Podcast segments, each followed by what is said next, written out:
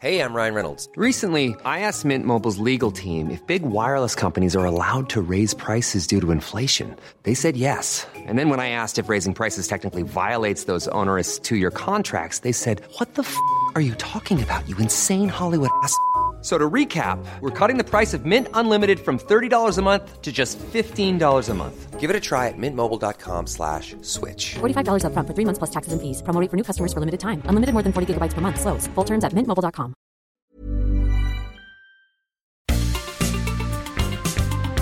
Heraldo Media Group presenta la información y el entretenimiento que usted necesita para estar enterado también en su descanso. Alejandro Sánchez y el informativo Heraldo fin de semana. Por el Heraldo Radio, con la H que sí suena y ahora también se escucha.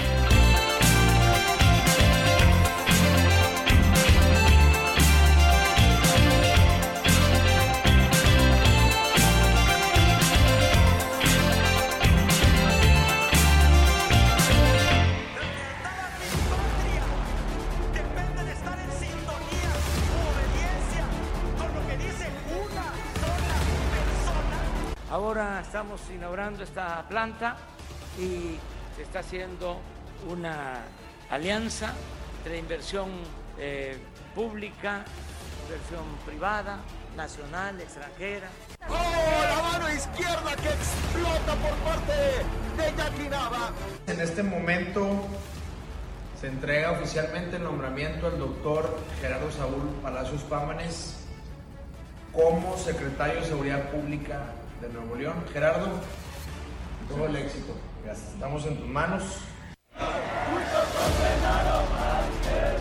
Estamos ocupados. No es un asunto de preocupación, es un asunto de ocupación. Y como bien lo dijo la fiscal, no vamos a permitir la entrada de estos grupos delictivos a la ciudad.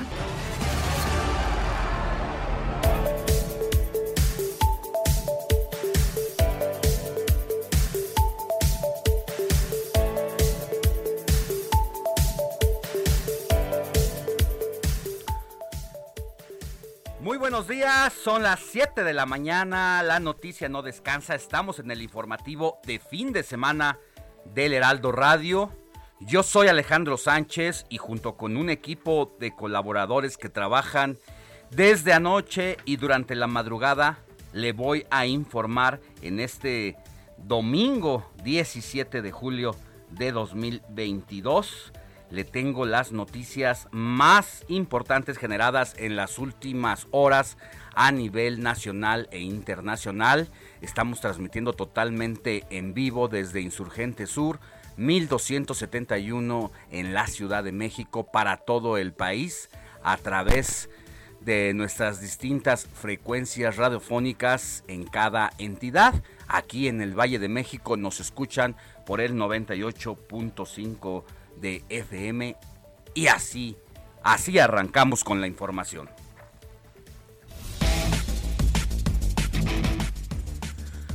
Mire, tras la captura de Caro Quintero, la DEA reveló que trabajos de inteligencia y, y la inclusión, sí, lo escucha bien, la inclusión de agentes en Sinaloa permitieron la captura de este narcotraficante.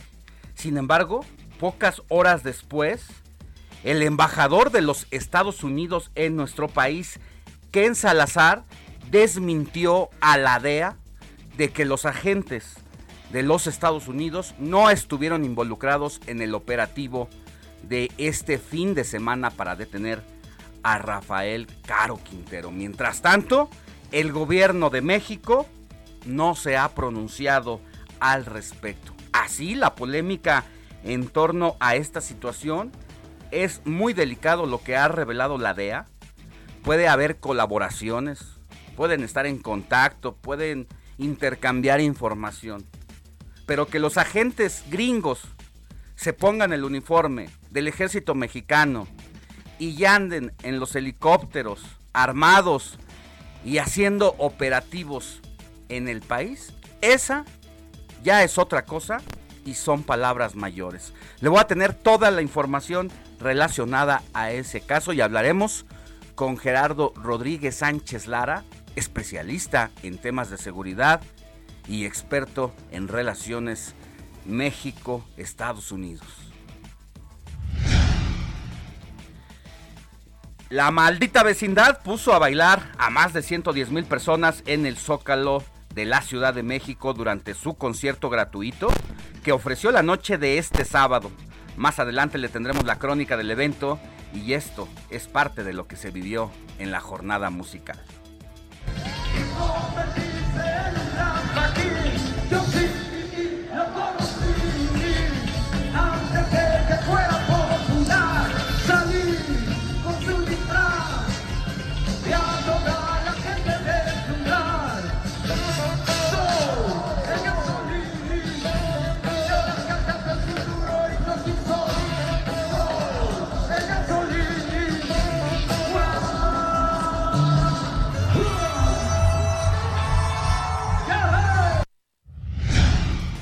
¿Qué tal esta banda de rock urbano de la capital del país? Se escuchan en plenitud todavía, a pesar de que hace más de 32 años se dieron a conocer aquí como los hijos del quinto patio y la maldita vecindad, que hacen prácticamente crónica urbana y pues anoche más de 100 mil personas se deleitaron con esta agrupación. En más información, el presidente Andrés Manuel López Obrador inauguró la planta de la empresa Nestlé en Santa Rita, Veracruz, donde destacó el apoyo de esta firma para el crecimiento del país y justificó la actuación de su gobierno al señalar que se ha evitado caer en ingobernabilidad, así lo dijo el presidente de la República. Ahora estamos inaugurando esta planta y se está haciendo una alianza entre inversión eh, pública, inversión privada, nacional, extranjera. Estamos trabajando eh, juntos, se está apoyando con esta planta y con todas las que ya eh, existen en el país desde hace años. Han pasado poco más de tres meses de la desaparición de Devani Escobar, la joven que después de su ausencia se hizo una búsqueda intensa para dar con su paradero y que 13 días después fue encontrada en el fondo de la cisterna de un hotel de la carretera de Laredo. Hubo distintas versiones sobre lo que ocurrió en torno a ese lamentable hecho. La Fiscalía del Estado de Nuevo León quiso darle carpetazo de inmediato al caso diciendo que Devani, quien había salido sin el consentimiento de su padre esa noche de abril para irse con los amigos a bailar, a divertirse. Después las amigas la dejaron sola. Ella se subió a un Uber a cuyo chofer más adelante le pidió que la dejara en un lugar solitario para bajarse ella y al parecer quedarse de ver con alguien, pues a la fecha versiones han ido, han venido, lo que es un hecho y lo que apesta ahí en la Fiscalía General de la República es que quisieron ocultar algo, algo grave. Y este lunes por fin se van a dar a conocer los nuevos resultados, resultados periciales sobre la muerte de la joven de 18 años hablaremos con el padre de la joven, el señor Mario Escobar, para que nos ponga al día de este caso y nos diga pues qué espera de las investigaciones y de los resultados que se van a dar a conocer mañana, porque inicialmente la autoridad, la Fiscalía General del Estado, había dicho que Devani había sufrido un accidente y que había caído ella viva a la cisterna y que por el golpe pues murió y murió ahogada también. El señor Escobar pateó la puerta prácticamente de la fiscalía, dijo que no estaba de acuerdo, que algo se estaba ocultando ahí y empezó una intensa movilización. Incluso contrató agentes privados para que hicieran una investigación y estudios al cuerpo de su hija y esos estudios independientes revelaban que la chica había sido asesinada. Esto llevó a las autoridades federales a exhumar el cuerpo de la joven para aplicarle un nuevo estudio y ese estudio y los resultados se van a dar a conocer el día de mañana y vamos a ver de qué se trata. Por eso es importante la conversación que vamos a tener hoy con el señor Mario Escobar. Y en tanto, el gobernador de Nuevo León, Samuel García, ratificó este sábado el nombramiento del nuevo secretario de Seguridad Pública de la entidad, Gerardo Palacios, quien sustituye en el cargo a Aldo Fassi, quien tuvo que renunciar debido a problemas de salud. Es la voz del gobernador de Nuevo León. En este momento se entrega oficialmente el nombramiento al doctor Gerardo Saúl Palacios Pámanes como secretario de Seguridad Pública de Nuevo León. Gerardo, todo el éxito. Estamos en tus manos y está un video que preparé en las redes para que conozcan el currículum y la preparación del doctor Gerardo.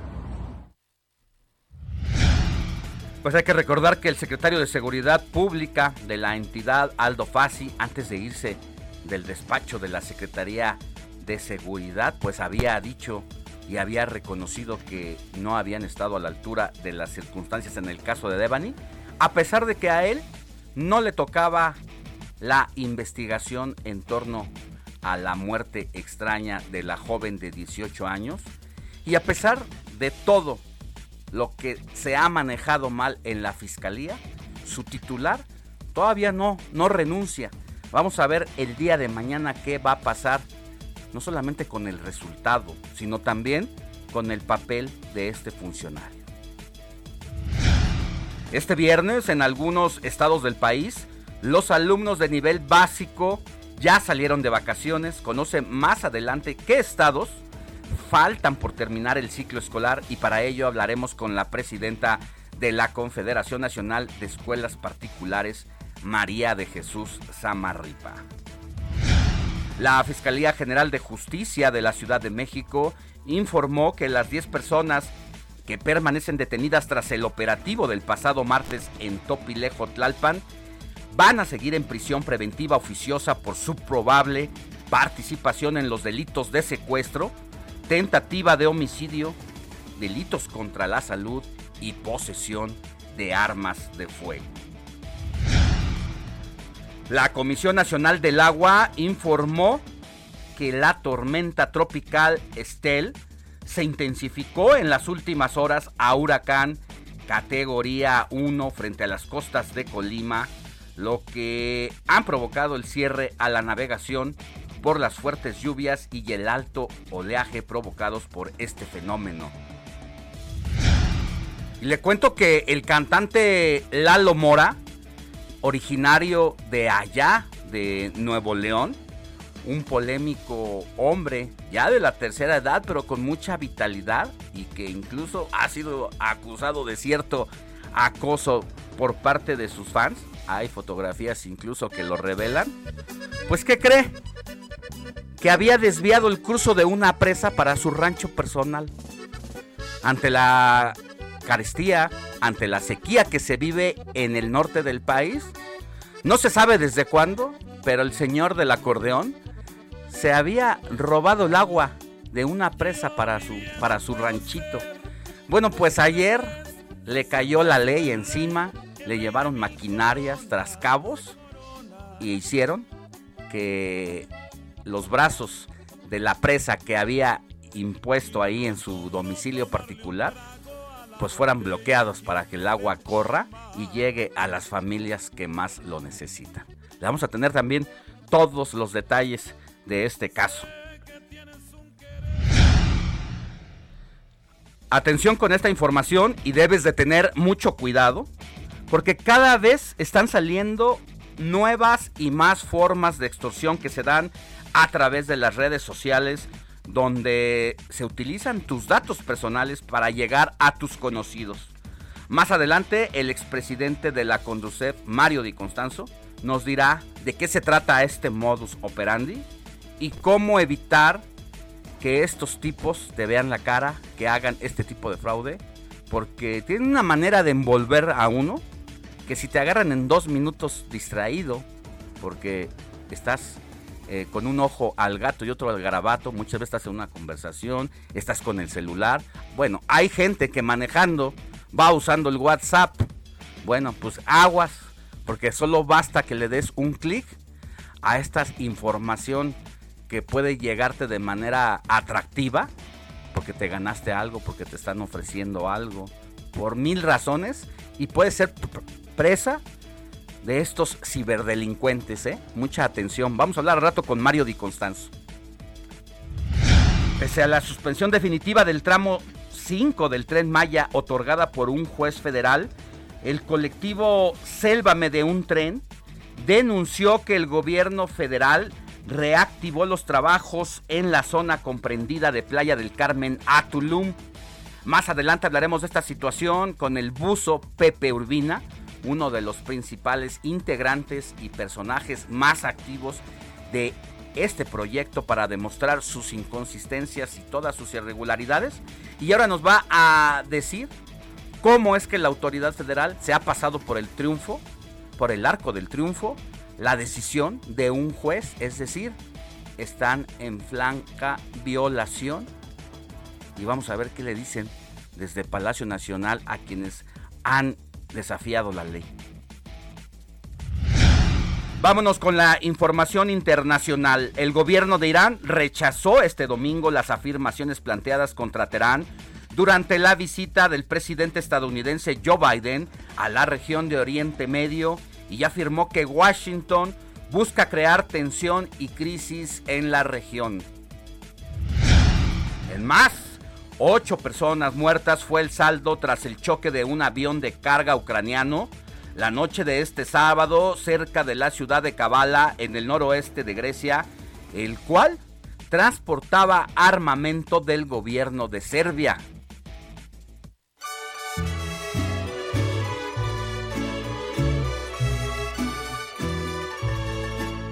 Estas son las mañanitas que cantaba el rey David.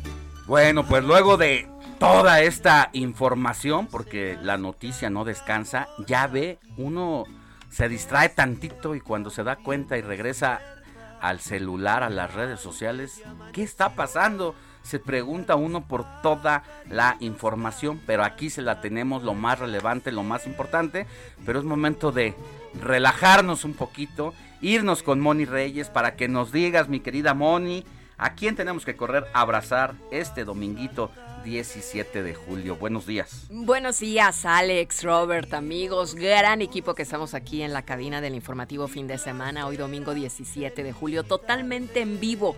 Eso es lo más maravilloso, lo más, lo más padre de la información, del periodismo, de la radio. Y bueno, este resumen que acabas de dar tan completo, Alex, ya me puedo volver a dormir.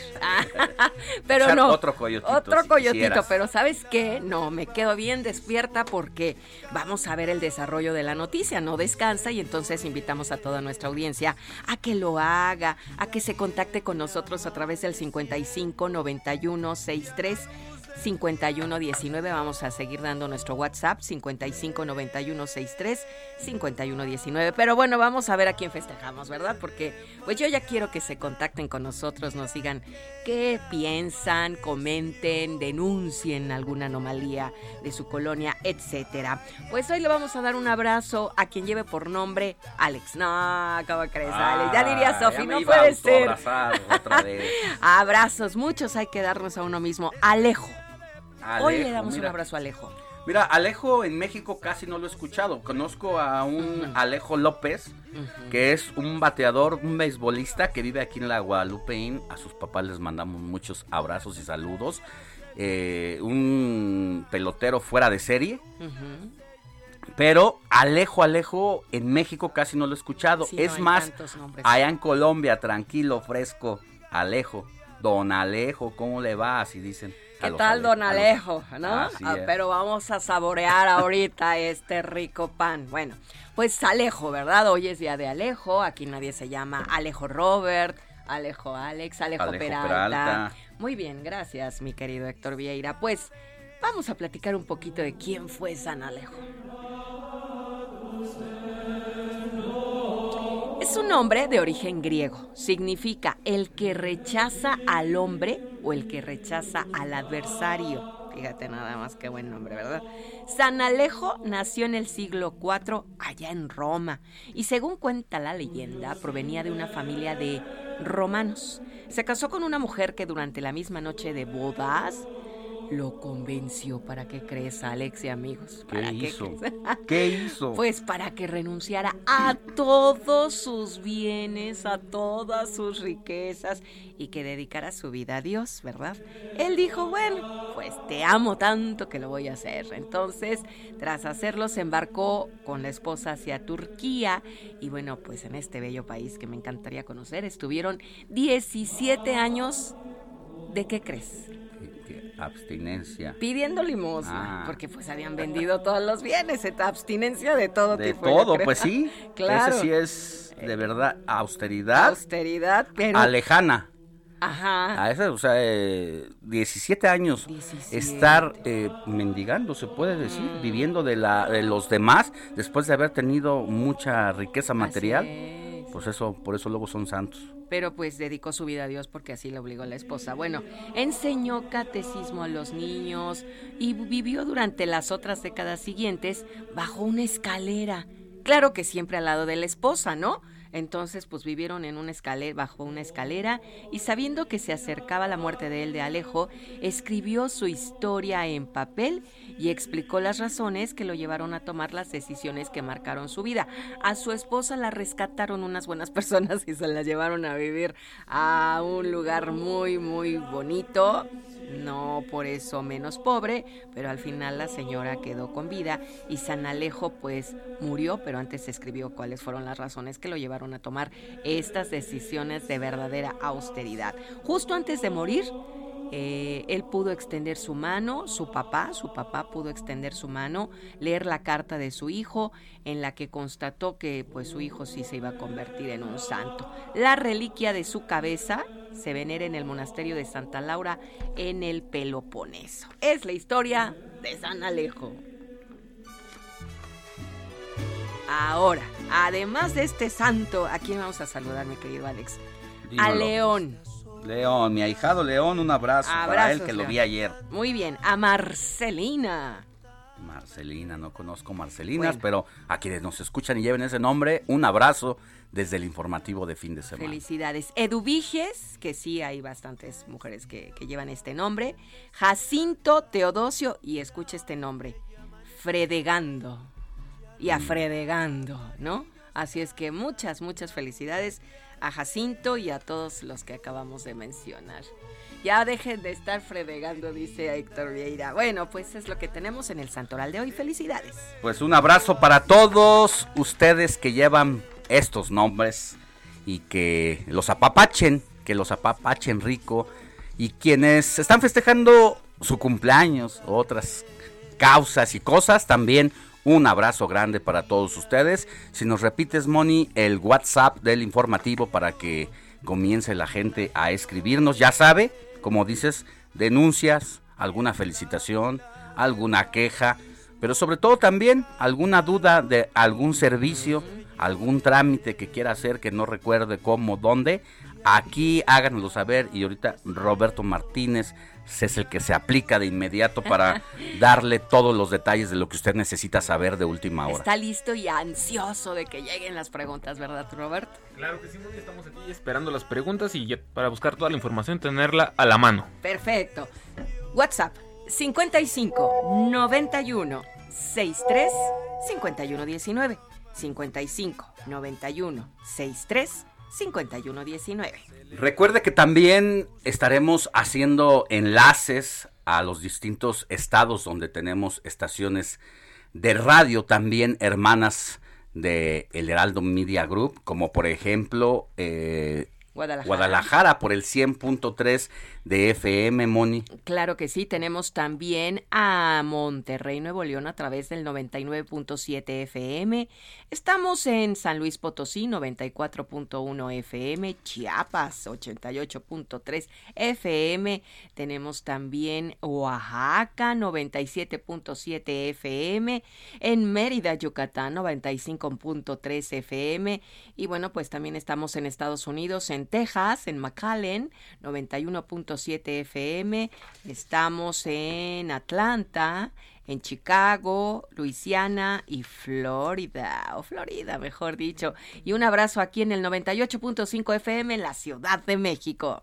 Muy bien, pues nosotros regresamos después de una pausa para darle todos los detalles de la crónica de ayer en el Zócalo, donde tocaron los malditos, los de la maldita vecindad, allá en el mero Zócalo. Pausa y volvemos con más.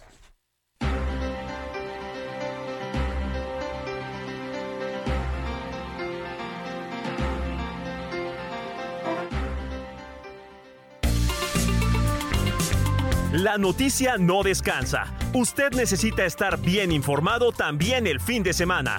Esto es Informativo El Heraldo Fin de Semana. Regresamos.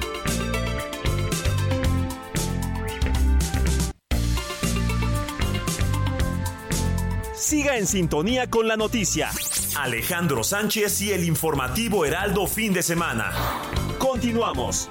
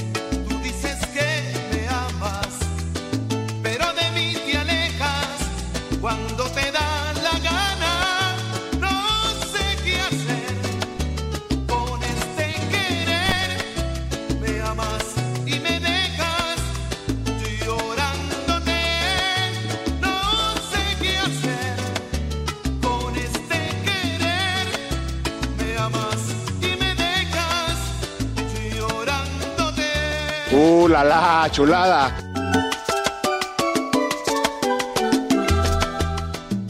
Siete de la mañana con 31 minutos, hora del centro del país y ya estamos de vuelta en el informativo de fin de semana. Así guapachoso con este talento musical. Es que seguimos dando las noticias, nos pone muy de buenas que Héctor Vieira nos escoja esta música latina con la que dan ganas de ponerse a bailar ya desde tempranito. Héctor, ¿a quién estamos escuchando y por qué? Buenos días. Buenos días, Alex, Moni, amigos del auditorio. Pues sí, ya se está volviendo una tradición aquí en el informativo de fin de semana empezar con música latina, con Mira, salsita, algo guapo. El público lo ha pedido. Moni. Reyes ha recibido mensajes. Muchos. Roberto Martínez recibe mensajes, tu servidor recibe mensajes, tú también los recibes, pero como que le estabas dando la vuelta. Se hace de la Como vista que tu gorda. música en inglés Le como que puede más. No, pero mira, ya ¿Tengo estamos que decir más? evolucionando. más que evolucionando, diversificándonos, mi querido Alex. Dándole Moni, gusto a la audiencia. Eso. Exactamente, La y de eso audiencia manda y A eso venimos. A eso venimos. gusto Y a ellos nos debe, nos debemos. de Claro. Ya cuentas. estoy chocheando también. Entonces, pues, qué mejor manera de empezar el día, Alex Moni, con este clásico de la salsa. No creo que de la década de los 90, yo creo que de todos los tiempos, Alex, una canción extraordinaria de esta agrupación colombiana, la Orquesta Guayacán, que además tiene otros grandes éxitos que hemos escuchado a lo largo de nuestras vidas en la radio. Este tema titulado Me amas y me dejas. ¿Y por qué lo estamos escuchando, Alex Moni? Porque esta canción forma parte del el disco titulado Con el corazón abierto. Y este disco, eh, eh, con el corazón abierto de la Orquesta Guayacán se estrenó precisamente, fue lanzado un 17 de julio, justamente un día como hoy, pero de 1992. Es decir, este disco y esta canción, Me amas y me dejas de la Orquesta Guayacán, ya Y nada más llega. están cumpliendo Y te 30 llega. años. Y bastante buena, mi querida Moni, justo lo que comentábamos afuera del aire, me recuerda mucho mi época cuando iba yo en la secundaria. Ah, Eh, sí, que claro. la ponía o la escuchaba yo mucho en una estación, la de la última letra de la, del abecedario. ya, lo, ya lo dijiste. Exactamente. Ay, No, está favor. bien. La verdad es que la estación grupera por excelencia aquí en el Valle de México. Había otra con la que se daba un tiro tú a tú, pero esta era la que te ponía los éxitos del momento.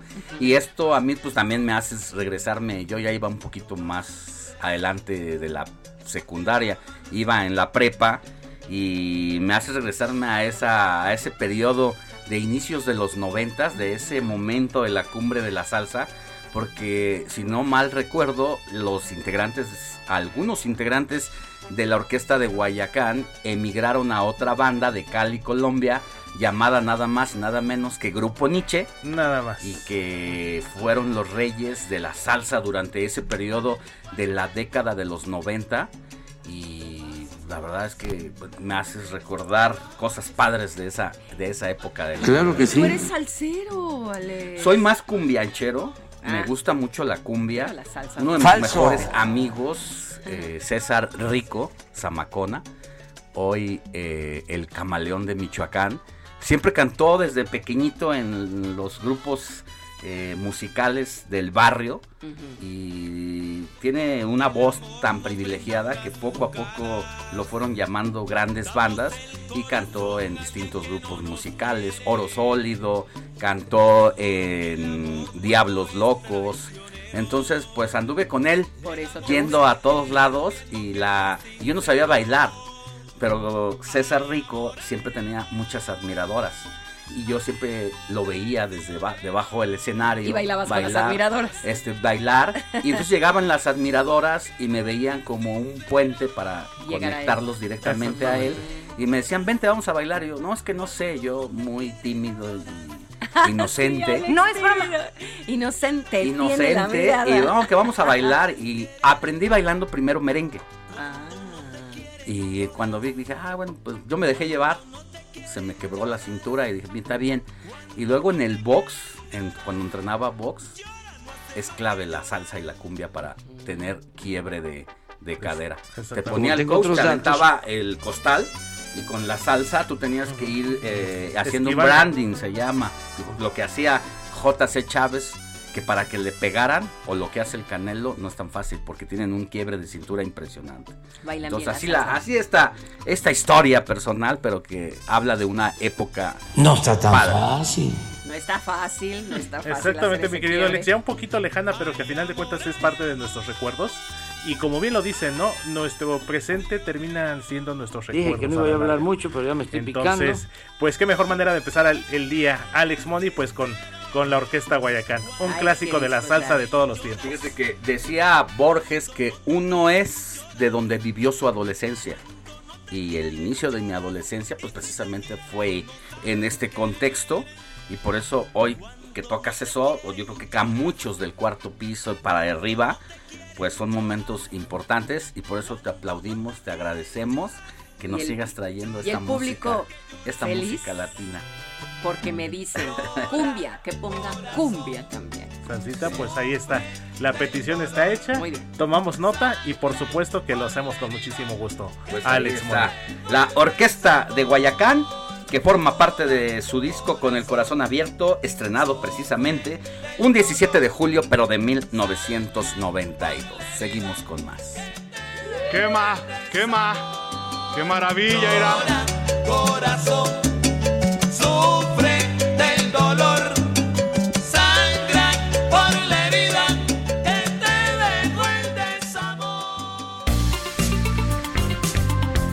informativo fin de semana también está en Twitter. Síguenos en arroba fin de semana HMX.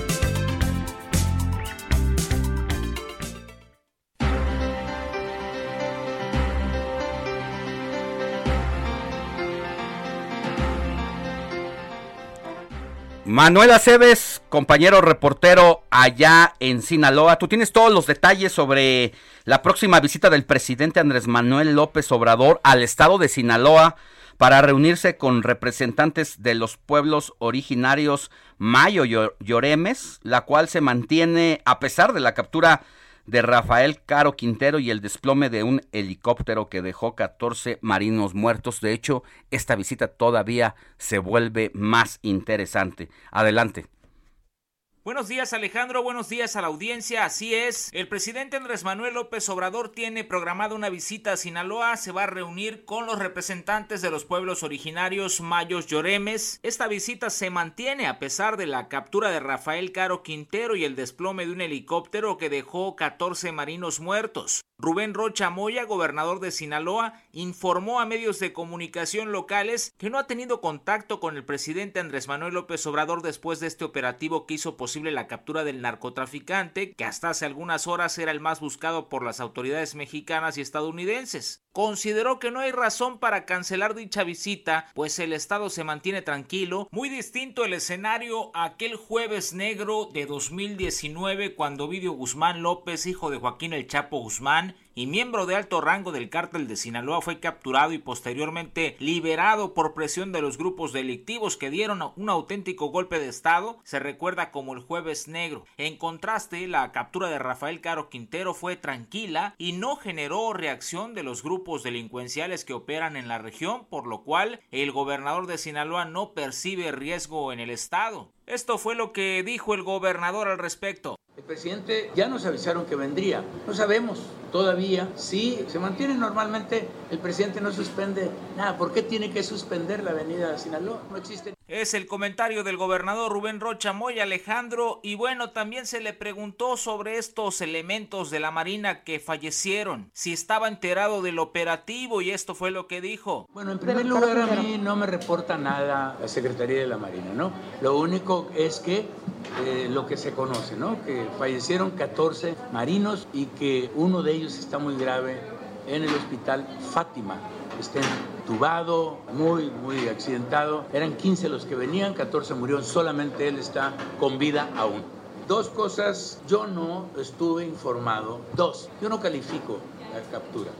Y aunque hasta el momento no hay una fecha confirmada, no hay una fecha concreta, se estima que sea la próxima semana cuando el presidente Andrés Manuel López Obrador esté arribando a Sinaloa para reunirse con indígenas de la bahía de Ohuira, también con algunos de Ahome y tratar el tema de la planta de fertilizantes de GPO en Topolobampo. Se trata de este proyecto que ha generado polémica desde hace algunos años. Hay voces a favor y voces en contra de esta obra que para muchos vendrá a detonar la economía de la región, de la cual ya se han hecho por lo menos dos consultas, pero que a juicio de otras personas de grupos indígenas podría afectar el medio ambiente y ser un factor de riesgo para las comunidades aledañas. Este es, Alejandro, el tema que vendrá a tratar el presidente. Por supuesto, estaremos muy pendientes, estaremos muy atentos para compartir la información que se genere de esta visita. Muy buenos días. Gracias Manuel Aceves por la información y todos los detalles que nos estás dando sobre esta visita que hará el presidente López Obrador allá a Sinaloa.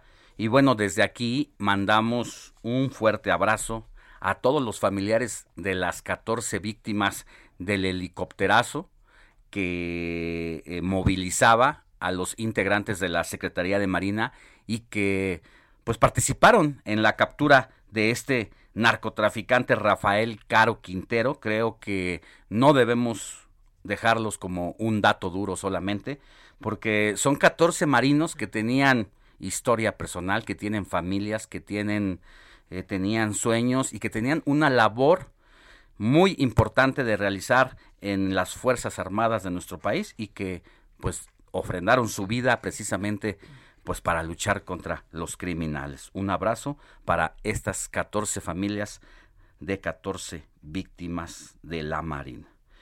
Vamos con más información. Ahora es momento de ir contigo, Carlos Navarro, porque hablando de delincuencia, los hechos del martes pasado en Topilejo, donde fue desarticulada una célula del crimen organizado, pues se dio eh, una batalla para la captura de criminales también, en este caso inicialmente fueron 14, otras personas que no pasaban por ahí, que fueron detenidas en la confusión, ya recuperaron su libertad, pero hay 10 más detenidas y la jefa de gobierno pues se refirió a este tema. Adelante, Carlos.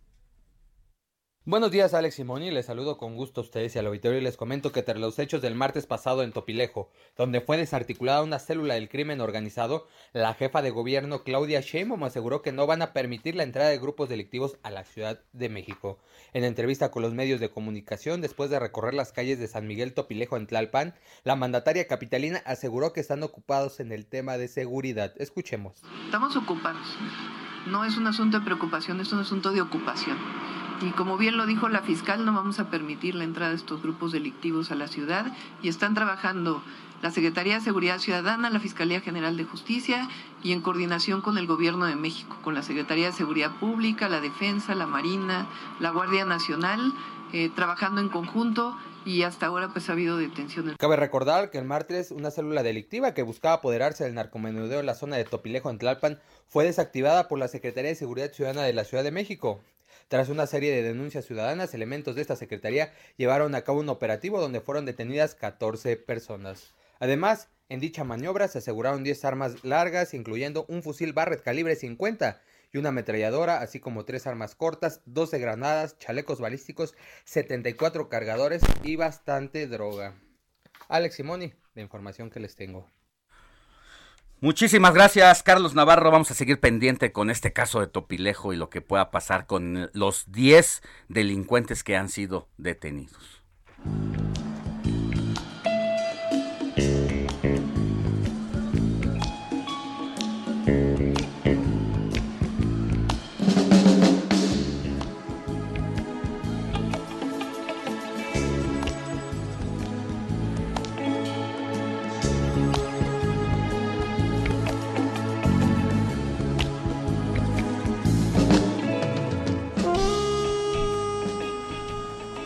Vámonos con mi querido Israel Lorenzana, quien ayer estuvo muy pendiente, se sacrificó trabajando en el Zócalo de la Ciudad de México para darle cobertura al concierto gratuito de la maldita vecindad. Querido Israel, buenos días, ¿cómo te fue? Alex, ¿cómo te va? Muy buen eh, domingo, buen inicio. Eh, domingo, pues fíjate que estuvimos ayer muy al pendiente, como lo señalas, de este concierto gratuito de la maldita vecindad y los hijos del quinto patio que se llevó a cabo en la plancha del Zócalo Capitalino. La verdad es que fue todo un agasajo, Alex, ver cantar al Pachuco Mayor, ver por supuesto a la maldita vecindad y los hijos del quinto patio en el escenario, pues eh, comenzó alrededor de las 8 de la noche, pero desde muy temprano hubo un discreto operativo por parte de elementos de la Secretaría de Seguridad Ciudadana, Alex. De hecho, estuvieron cerrados los accesos al circuito Plaza de la Constitución desde la madrugada de ayer, no podía pasar ningún vehículo, solamente podían pasar las personas. Y bueno, pues ya te has de imaginar, 110 mil almas estuvieron pues cantando y por supuesto tarareando las canciones de este icónico grupo de rock mexicano, La Maldita Vecindad, y el saldo de la Secretaría de Seguridad Ciudadana es un saldo blanco. Bueno, pues la gente estaba bailando, Alex, hasta debajo de los arcos en los edificios del gobierno capitalino. De repente, bueno, pues ahí hubo lluvia, amenazaba la lluvia, pero esto por supuesto no mermó en el ánimo de las personas, de las 110 mil personas que reporta el gobierno de la ciudad que estuvieron disfrutando de canciones como Pachuco, también por supuesto estuvo la canción del Gran Circo, Solín, abrieron de hecho con Solín, que es un tema icónico de la maldita vecindad, y por supuesto cerraron con Kumbala, este pues himno al amor, así lo dijo Rocco Pachucote, quien estuvo por supuesto en todo momento pues al frente de este concierto que se llevó a cabo con un saldo blanco. Finalmente, bueno, pues la plancha del Zócalo Capitalino fue desalojada, ya para estos momentos han sido retiradas las vallas metálicas y comienza, por supuesto, también el retiro del escenario. Pues Alex, parte de lo que se vivió el día de ayer en este concierto totalmente gratuito que ofreció el gobierno de la ciudad, el grupo La Maldita Vecindad y los Hijos del Quinto Patio, que además, bueno, pues generó muchísima expectativa y yo creo que cumplió con las expectativas que esperábamos los que estuvimos ahí, las 110 mil almas que estuvimos cantando y por supuesto bailando los temas de la maldita vecindad. Alex, la información que te tengo. Pues muy bien, querido Irra, ahí estuviste eh, muy de cerca de esta banda que ya decíamos, una de las más icónicas de la capital del país de la década de los 80, sobre todo por allá, eh, si no mal recuerdo, comenzaron a sonar fuerte en coincidencia cuando fue por ahí el sismo de aquella década e incluso pues ellos anduvieron también muy activos en los campamentos y toda esta situación que dejó el sismo y el tema de sus rolas y la crónica urbana que hacen pues es lo que los ha caracterizado. Sin duda alguna, Alex, eh, yo no estoy mal, son 35 años de tocar y cantar rock mexicano aquí en nuestro país. Los oriundos de la zona de Tacubaya ayer hicieron gala de sus mejores temas, hicieron todo un recorrido en la historia de esta agrupación mexicana. Y ya te decía, cerraron por supuesto con este tema que todos hemos cantado en algún momento, que es Kumbala, y por supuesto pusieron a bailar ahí a toda la raza, como dice Rocco, con el tema de Pachuco, que por supuesto también es icónico de esta banda de rock mexicano, que a la par de Caifanes, por supuesto también Molotov, Fobia, aquellos grupos de los ochentas y los noventas, Alex, pues nos hicieron por supuesto vibrar a los que tenemos ya más del cuarto piso, como dices tú. Cuídate mucho, te mandamos un abrazo desde aquí y estamos en contacto si es necesario más adelante. Buen día, Isra. Muy buen día, Alex. Seguimos al pendiente. Es Israel Lorenzana, nuestro compañero reportero que anda a bordo de las motocicletas recorriendo toda la Ciudad de México y que aquí le dice antes que nadie, al igual que sus compañeros, que encuentran todos los percances. Las fuimos los primeros en el Heraldo Media Group de darle a conocer el operativo en Topilejo, en vivo, en la balacera pues ahí está este gran equipo rifándosela minuto a minuto. Seguimos con más. El informativo fin de semana también está en Twitter. Síguenos en arroba fin de semana HMX.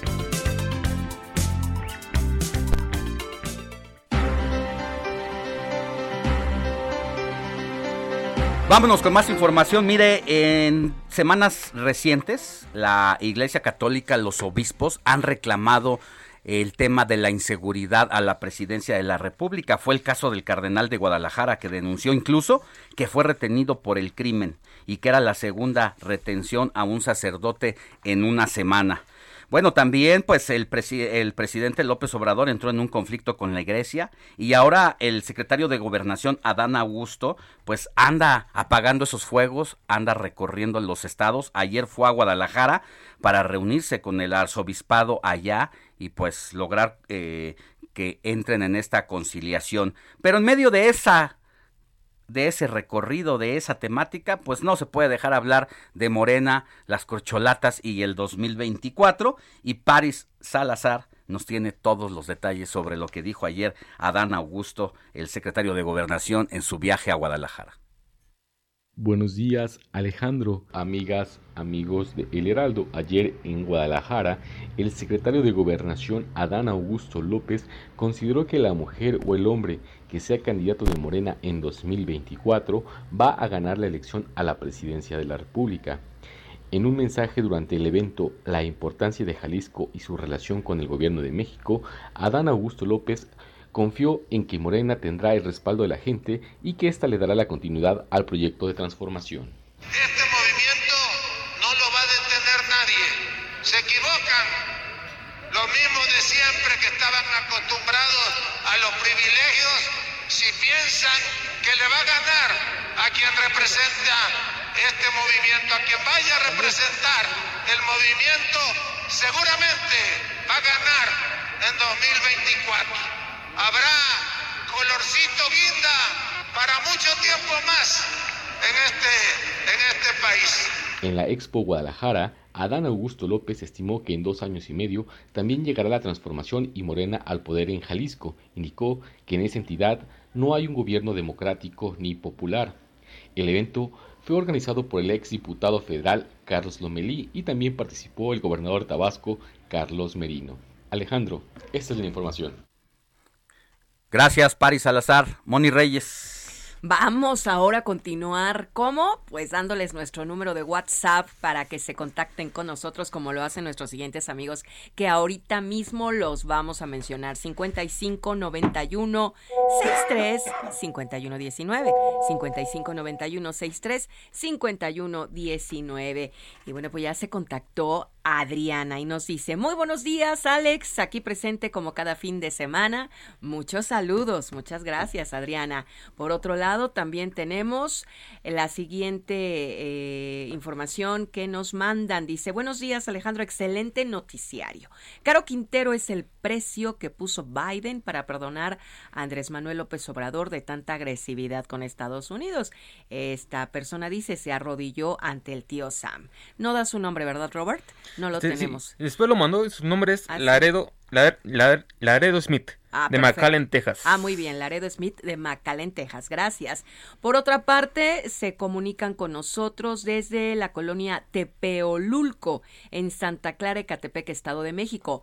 Y nos dice eh, el amigo, muy buenos días, lamento informar que cada que surten de agua estas colonias, reaparecen las fugas y otras se hacen más grandes. Pedimos nuevamente su apoyo en esta denuncia, colonia Tepeolulco, Santa Clara, Ecatepec, Estado de México. De hecho, Robert, nos mandaron un video, ¿verdad? Un videito que vamos a andar compartiendo al rato en las redes sociales, arrobando a las autoridades res- correspondientes para que nos puedan ayudar a resolver esta demanda. Perfecto. Saludo y con mucho gusto escuchamos el informativo desde León, Guanajuato. Meche y Héctor, muchas gracias. En línea nos escuchan. La noticia no descansa. Usted necesita estar bien informado también el fin de semana. Esto es Informativo El Heraldo Fin de Semana. Regresamos.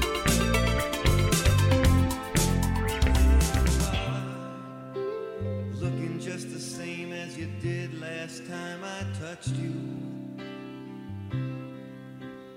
And here I am, close to getting tangled up inside the thought of you. Do you love him as much as I love her?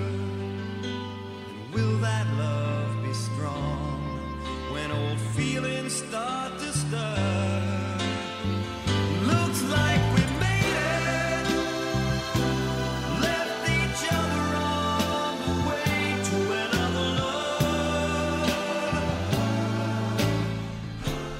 8 de la mañana con 4 minutos, hora del centro del país. que estamos escuchando, Héctor Vieira? Así es, Alex Moni, amigos del auditorio, pues uno de los eh, cantantes estadounidenses, yo creo que más importantes de todos los tiempos, uno de los íconos de la música romántica en inglés de la década, principalmente de los 70s, eh, Alex Money, Barry Manilow, oriundo de Nueva York, de Brooklyn, nada más ni nada menos. Y estamos escuchando este tema titulado Looks Like We Made It. ¿Por qué lo estamos escuchando? Es uno de los grandes éxitos de Barry Manilow.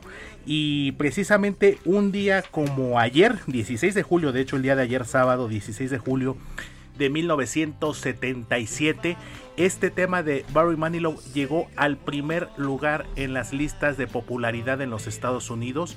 Uno de sus grandes éxitos, esta canción forma parte de su disco titulado This One's For You de 1976. Y una peculiaridad que tiene Barry Manilow, Alex Money, es que fue el primer cantante en los Estados Unidos que colocó casi de manera consecutiva cuatro éxitos en el primer lugar de las listas de popularidad. Lo hizo en 1975 con el tema titulado Mandy, lo hizo en 1976 con I Write Two Songs, en 1977 con precisamente Looks Like We Made It y cerró en 1979 con este tema titulado Ships, cuatro éxitos en, las, en el primer lugar y este tema que también estamos escuchando, otro éxito, eh, Can't Smile Without You, No Puedo Sonreír Sin Ti. Este disco, si la memoria no me falla, forma parte de un disco titulado Even Now, hasta hoy, de 1978, cuya portada es clásica. eh, tiene a Barry Manilow de perfil en una puesta de sol, teniendo como fondo precisamente la ciudad de Nueva York. Uno de los mejores cantantes, como les comento Alex Money, eh, más importantes de la música estadounidense de todos los tiempos, Barry Manilow. Y este lanzado en el año de 1976. El disco This One's For You de 1976 y llegó al primer lugar el 16 de julio de 1977. Y esto que estamos escuchando también que es eh, Can't Smile Without You. Y pues sin lugar a dudas, otro de los éxitos que seguramente recordarán Alex Money de Barry Manilow, Copacabana. También un clásico. La Copacabana. La, la, la, la. ¿No la tienen por ahí? Seguramente DJ Kike debe de tenerla ahí en nuestro repertorio. Y pues, sin lugar a dudas, sí he de compartirlo con ustedes, Alex Money, eh, de mis cantantes favoritos en inglés. ¿Qué Yo creo sucedió que- con.? Yo creo con que mi cantante favorito. De hecho, la historia de Copacabana es muy peculiar porque precisamente habla de un, de un bar, eh, un joven muy apuesto, conocido como Rico, que se enamora de una bailarina de ese lugar precisamente llamado Copacabana. Se arma una reyerta, se arma una trifulca y muere asesinado Rico. Precisamente eso es lo que detona la historia del tema de Copacabana que ahorita ya estamos empezando a escuchar. Ese DJ con Arthur. Y este tema de Copacabana Moni se mantiene vigente porque incluso en muchos lugares, discos, todavía se escucha, De todavía lugares se pone. Exactamente. Incluso ha habido ahí algunas nuevas versiones, pero sin lugar a dudas, la original Es y la clásica Barry. es la de Barry Manilow. Muy bien, hay que disfrutarla este dominguito. Excelente canción. Es, yo creo que es la que más me gusta. No conozco todas las canciones de esta banda, pero Barry esa, Manilow. sin embargo, sí la he escuchado. Súper famosa, claro. Copacabana, The Old Songs, Even Now, eh, Ships, eh, New York Rhythm. Infinidad de canciones, yo creo que podríamos hacer hasta un programa especial de Siempre Barry Manilow, sin mismo. lugar a dudas.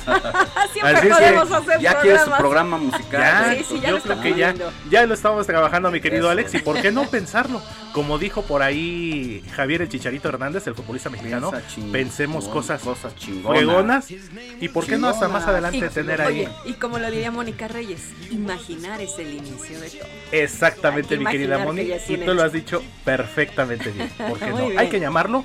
Y bueno, siempre es un gusto compartir con ustedes estos gustos, estas efemérides musicales y sobre todo que la gente también que nos escriba al WhatsApp si quieren escuchar alguna Sus canción, algún tema que a lo mejor les traiga algún recuerdo, a lo mejor hasta que nos compartan alguna anécdota, alguna efeméride y con gusto la podemos incluir aquí en el informativo de fin de semana, Alex Que Moni. así sea. ¿A qué teléfono? ¿A qué WhatsApp, mi querida Moni? ¿Se lo saben? No, vamos, 55 91 63 51 19. Venga, mi Robert, 55 91 63 51 19. Ya nos lo sabemos todos, ustedes también contáctense, gracias. Gracias, seguimos con más.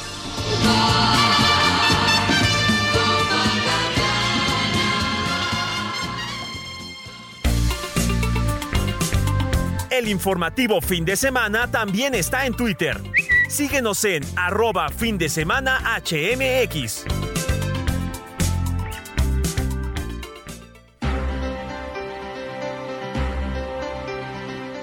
8 de la mañana con 10 minutos, pues estamos ya en la segunda hora del informativo de fin de semana y le vamos a tener mucha información en este segundo bloque. Le contaba al arranque de el informativo en los titulares que la DEA reveló que participó en la captura de Caro Quintero, no solamente en temas de coordinación, sino que habrí- habría tenido elementos es decir, integrantes de la DEA, participando de manera activa en la captura de Rafael Caro Quintero.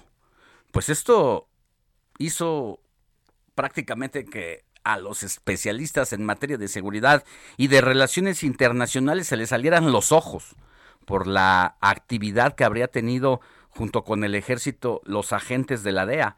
Rápidamente el embajador Ken Salazar, el embajador de Estados Unidos en México, aseguró que eso no era cierto, que Estados Unidos no intervino de esa manera. Vamos a hablar con Gerardo Rodríguez Sánchez Lara, especialista en temas de seguridad y en las relaciones bilaterales México-Estados Unidos, para que nos ayude a descifrar esta situación. Por el otro lado, el día de mañana se van a dar a conocer los nuevos resultados periciales sobre la muerte de la joven Devani Escobar ocurrida en abril próximo pasado. Por esto vamos a hablar con el padre de la joven, el señor Mario Escobar, para que nos ponga al día de este caso. Moni Reyes, ¿tú qué tienes? Yo tengo los saludos de Edith Tapia que dice, Alex, Moni, muy buenos días, ya estoy lista para escucharlos y que tengan un excelente domingo y nos manda un corazoncito. Muchas gracias, Edith Tapia.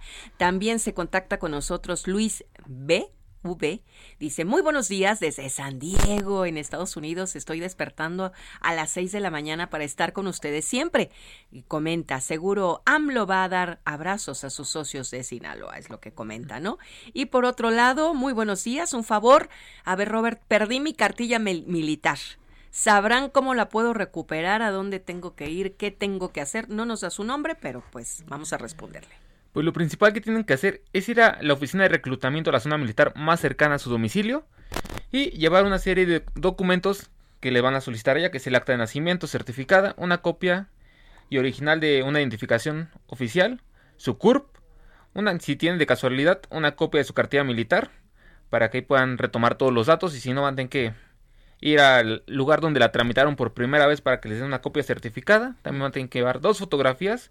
Alex, no sé si te recuerdas esas fotografías que nos la pedían cuando sacamos la cartilla. Específicamente para, para, para cartilla, así como había fotografías eh, infantiles para certificados eh, de, De la primaria o como oval ovaladas para o para pasaporte para o para, ah, para todo pasaporte. esto. Hay para cartilla, Cartilla. militar Y específica. lo saben en las Pues fotografías. exactamente Sí, lo saben con en- el casquete corto, este, la, la camisita, y que se te dan las orejas, la frente. Sin y además tienes que hacer un, un depósito de 230 pesitos. Este, en la página donde pueden ver el número de cuenta para hacer el depósito es en www.gov.mx, diagonal sedena, diagonal documentos, diagonal renueva tu cartilla del SMN. Pues ahí, ahí está la clave que le está dando eh, Roberto Martínez y lo más importante es que usted si tiene su cartilla siempre anote el número de matrícula o siempre tenga una copia por si llega a extraviar la original es más fácil poder hacer las reposiciones teniendo una, una copia. Muy bien. Pues hoy es día del emoji y también del tatuaje, pero al ratito se los platicamos, ¿no? Día del tatuaje y del emoji. El emoji son esas caritas que aparecen En el WhatsApp. en la barra del WhatsApp, las caritas felices. Sí, los corazoncitos, infelices, las copitas, los corazones. Ah, bueno, pues a ratito hablamos de eso, Moni Reyes. Y del tatuaje. Muy bien. El WhatsApp, antes de irnos con otra sección. 5591 63 51 19. Seguimos con más.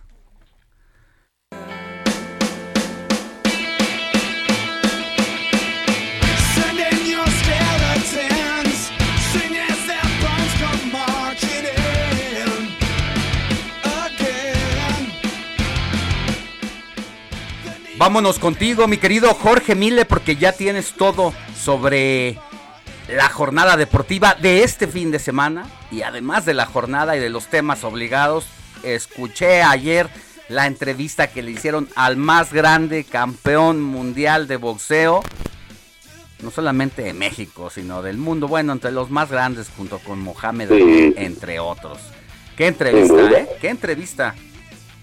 muy muy buena, ¿no? Nos gustó mucho la- el, el resultado con, con Julio César Chávez con motivo de sus 70 años, porque creo que se abrió a, decirnos muchas cosas, ¿no? Eh, eh, él estuvo a punto de llorar en dos ocasiones cuando obviamente se refirió a sus hijos, en el especial el caso de, Julio Junior, y también de, de su pasado y esos momentos que, que vivió el gran campeón mexicano cuando tuvo eh, momentos muy muy fuertes con la droga, con el alcoholismo y, y también eh, ese Julio que, que poco conocemos como abuelo, ¿no? Que, que también le, le emocionó bastante al gran campeón mexicano.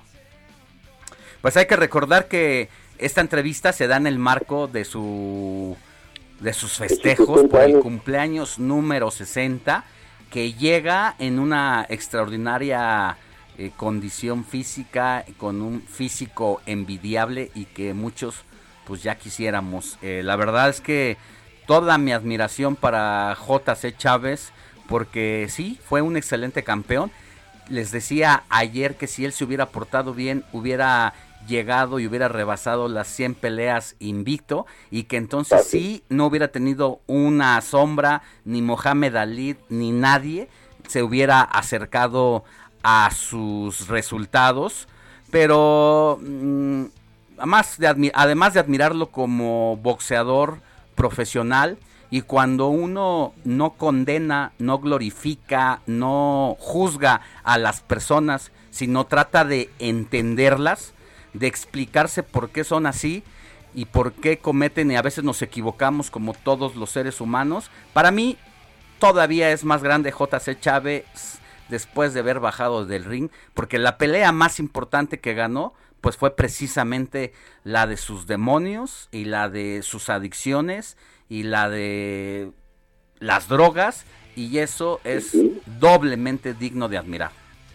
Sí, se lo decíamos en, el programa, vas ganando una pelea diario y es un obsequio que te das para, para cumplir 60 años, es envidiable por supuesto y, y es además de mucho ejemplo y ahora con sus clínicas de adicciones que, que también ayuda a mucha gente, me consta que, que ayuda a mucha gente, becas, yo creo que más de la mitad eh, de, las personas que están allá adentro y lo ha sabido llevar bastante bien y eso, eso lo, él mismo dice, ¿no? Eh, si yo no tuviera estas clínicas de adicciones, quizás yo ya hubiera recaído.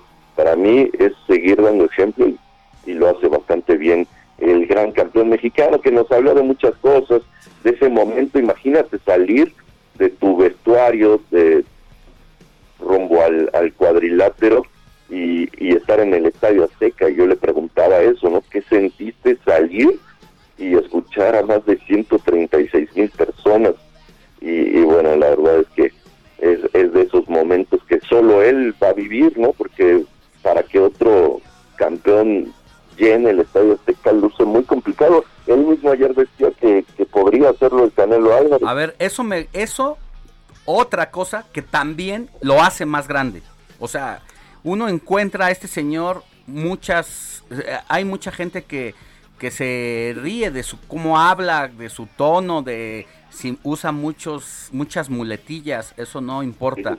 Lo que importa es el ejemplo de vida y esa es otra gran cosa. Fíjate, da ejemplo de humildad el que lo debemos de aprender mucho, porque para empezar, grande arriba de los cuadriláteros, grande abajo de los cuadriláteros al ganar su batalla más grande contra las adicciones. Grande porque ha implementado este sistema de centros contra las adicciones para ayudar a otras personas. Y grande porque a diferencia de otros como él, que también han sido grandes, no le ponen el dedo al canelo, no lo juzgan, no lo critican y al contrario resalta todas las virtudes del boxeador. Incluso dice que efectivamente el Canelo podría llenar el Estadio Azteca. Sí, sí, sí, eso es signo de, humildad del gran campeón mexicano. fue una, una noche muy bonita la que nos regaló con, con una, más que una entrevista, fue una charla, una plática y, y se prestó perfecto porque nos regaló momentos bien bonitos. Eh, la verdad es que fue, fue muy mágico.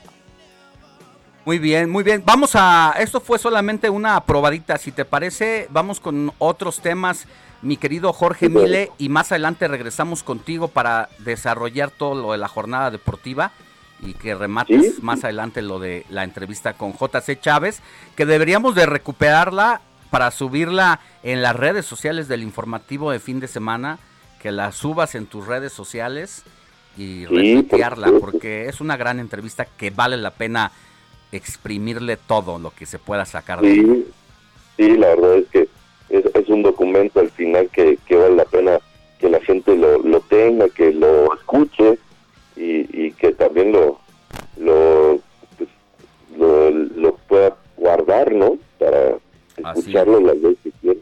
Bueno, volvemos contigo más adelante, George. Gracias.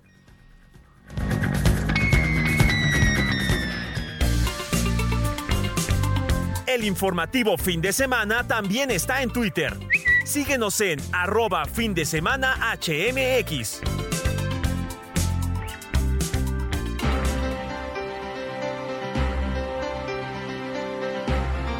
Ocho de la mañana con 21 minutos hora del centro del país. Ya le platicaba el diferendo que hay entre la DEA y el representante, no puedo decir el gobierno de Estados Unidos porque hasta ahora la Casa Blanca no se ha pronunciado. No sabemos si la Casa Blanca esté respaldando la versión de la DEA o esté respaldando la versión de su embajador de Estados Unidos con presencia en México. Eso va a ser muy determinante porque por un lado la DEA revela a través de un comunicado oficial e incluso felicita a sus integrantes de haber participado no solamente en temas de coordinación, sino haber hecho presencia en el operativo que realizó la Marina este fin de semana para capturar a uno de los narcos más buscados por el gobierno de los Estados Unidos y con quien tenía una afrenta pendiente desde 1985 a raíz de la desaparición, muerte y tortura de eh, un agente de la DEA, Enrique El Quique Camarena. Cuando hace esa revelación la DEA, más adelante el embajador Ken Salazar en México, quien tiene la mira bien puesta desde el gobierno de los Estados Unidos, porque ha trascendido información que dice que pues prácticamente cayó ante los encantos políticos del presidente López Obrador y que se ha visto ahí debilucho para representar los intereses de los eh, estadounidenses. Y bueno, pues por eso es que agradecemos que esté en la línea telefónica a Gerardo Rodríguez Sánchez Lara. Él es colaborador de esta casa editorial, pero también es académico y experto en temas de seguridad. Querido Gerardo, muy buenos días. ¿Qué tema, no? Súper tema, es un magnífico resumen. Eh, y como, como bien lo, lo señala tu, tu, tu uppercut al final de tu columna el día de hoy y también el sacapuntas en el Heraldo, pues es la grilla eterna de la DEA, ¿no? Que busca avanzar su agenda política en Washington, que, que uno de sus objetivos principales es presionar a los embajadores de Estados Unidos en la Ciudad de México para que a su vez presione al gobierno mexicano con el tema de la captura y extradición de los principales narcotraficantes que están en sus listas de más buscados. Mira, yo creo que se confirma el modus operandi de la DEA en esta con esta captura. Eh, no me queda duda eh, a mí, eh, Alejandro, que por supuesto que la DEA participó en la en, en otorgar la información para la captura de este capo, ¿no? Que no es cualquier capo, como bien dices, eh, más de, de 35 años de que asesinaran a un agente encubierto, un México americano, Kiki Camarena, eh, de una manera horrible, eh, Alejandro. Muere, muere torturado. Y esto nos recuerda que la DEA después de cuatro décadas no olvida, ¿eh? Gerardo, ¿te parece si nos das unos segunditos para ir a un corte y de regresar contigo con ese tema? Adelante. Pausa y volvemos con más.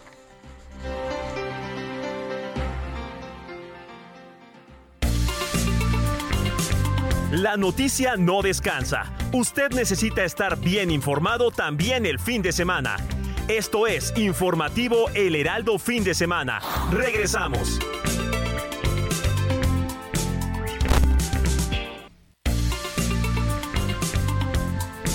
Siga en sintonía con la noticia. Alejandro Sánchez y el Informativo Heraldo Fin de Semana. Continuamos.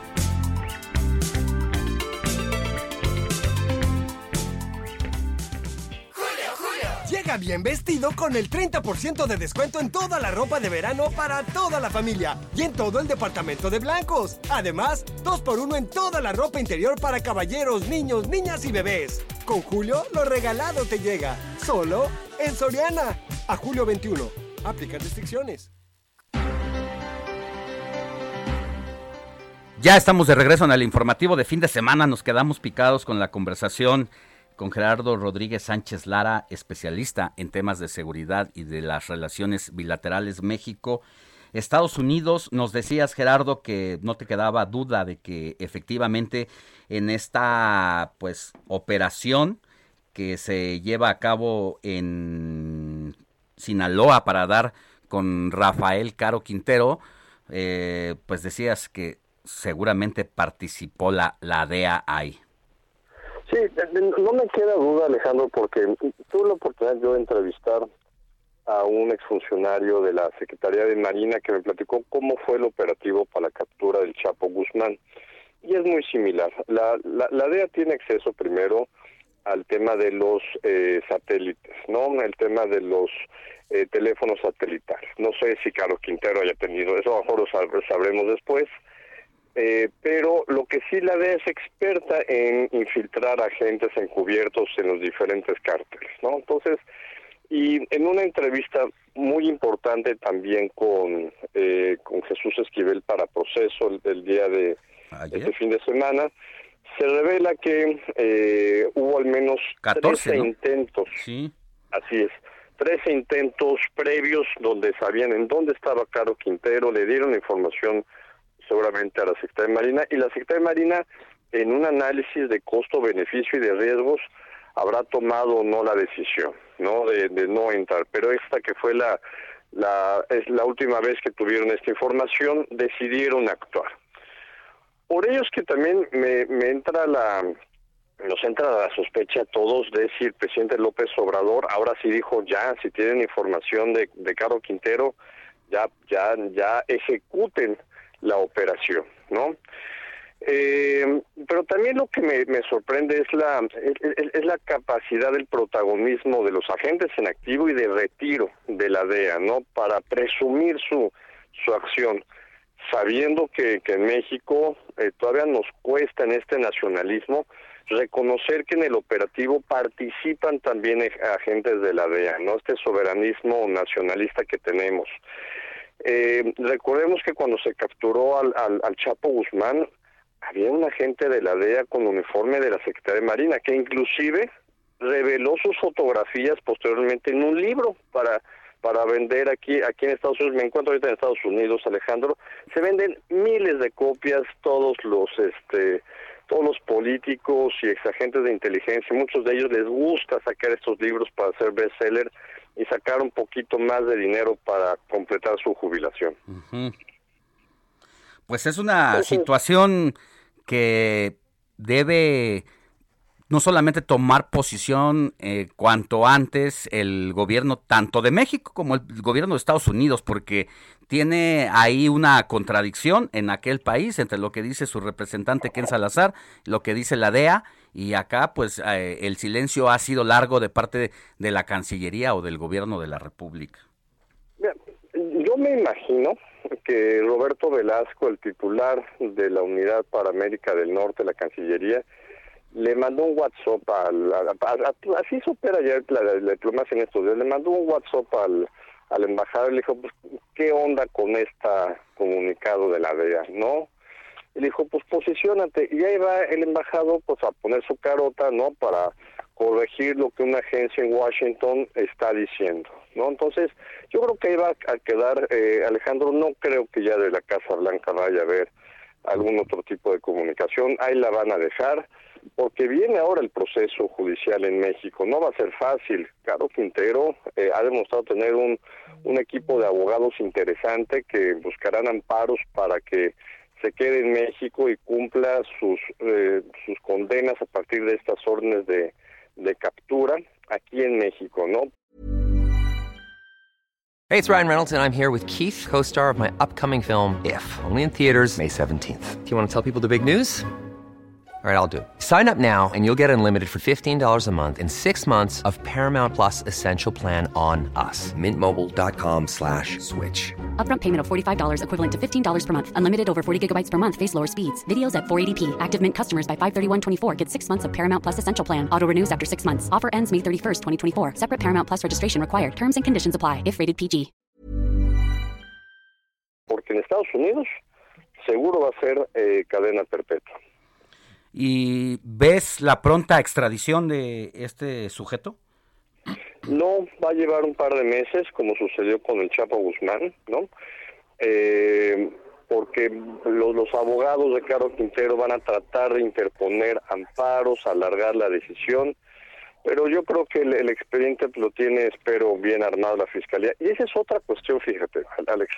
Eh, seguramente un agente encubierto del Ministerio Público Federal viajó en el, en el operativo encubierto, vestido como marino, y al momento de la captura se le leen sus, sus derechos, ¿no? Como en las películas de acción. Entonces, eh, ¿qué es lo que hacen? Eh, la, la Unidad de Fuerzas Especiales de la Secretaría de Marina le dice al Ministerio Público que tienen asignado para estos casos complicados te, te, trepamos al helicóptero, vamos por ti, te trepamos al helicóptero, no sabes por quién va, se captura el objetivo, identifica quién es, le toma las, la, identificación, se leen, se los, derechos y se le traslada al Ministerio Público Federal y posteriormente al altiplano. Entonces, me parece que hay muy buena coordinación, eso sí, entre el Fiscalía General de la República y la Secretaría de Marina para este operativo. Que hay que destacarlo Gerardo, que en los golpes que se han dado a nivel nacional con líderes como Caro Quintero, eh, que también en este caso no haya habido un solo disparo, es algo que hay que destacar. Por supuesto, por supuesto. Eso te dice que fue una operación limpia, bien hecha. Ahora con este eh, binomio canino que sabemos que también buscó seguramente entre los matorrales en la en la sierra a este narcotraficante entonces, un operativo muy bien llevado a cabo. La verdad es que tenemos dos, eh, dos unidades de fuerzas especiales magníficas, una en Sedena, otra en, Marina, y llevó a cabo de manera perfecta. Lo que sí, y un, un, abrazo a la, a la comunidad de, de marinos navales de este país por el fallecimiento de los 14 marinos que, en, que cayeron en este helicóptero y que fallecieron. No todavía por investigar qué fue lo que sucedió. Sí, cara, hay una lamentable noticia en medio de esta captura o después de la captura de 14 eh, pues personas que participaron en este operativo. Mm, todavía falta la investigación. Lo que me decían de manera extraoficial desde la Secretaría de Seguridad Federal es que no ven que haya habido una acción bélica o algún atentado como represalia, que al parecer hubo sobrecupo, sobrepeso en el helicóptero y eso fue lo que hizo que esta aeronave pues se cayera prácticamente. Sí, tenemos que, aguardar las investigaciones que lleva a cabo la Secretaría de Marina eh, sobre este incidente. Es, es, estos accidentes sí son normales, eh, son, son recurrentes, lamentablemente. Eh, lo que pues, sí sabemos que este que este equipo pues sí estaba atento a la operación que se estaba llevando a cabo, pero pues esperemos, ¿no? Sí. Te mando un abrazo, querido Gerardo Rodríguez Sánchez Lara, que andas allá en los Estados Unidos. ¿Cuándo estás de este lado? Ya, ya, ya regresamos el miércoles, estamos por allá, venimos a visitar a unos familiares. Bueno, pues acá te vemos pronto. Te mando un abrazo muy fuerte y gracias por habernos tomado la llamada. A la orden. Hasta luego. El informativo fin de semana también está en Twitter. Síguenos en arroba fin de semana HMX.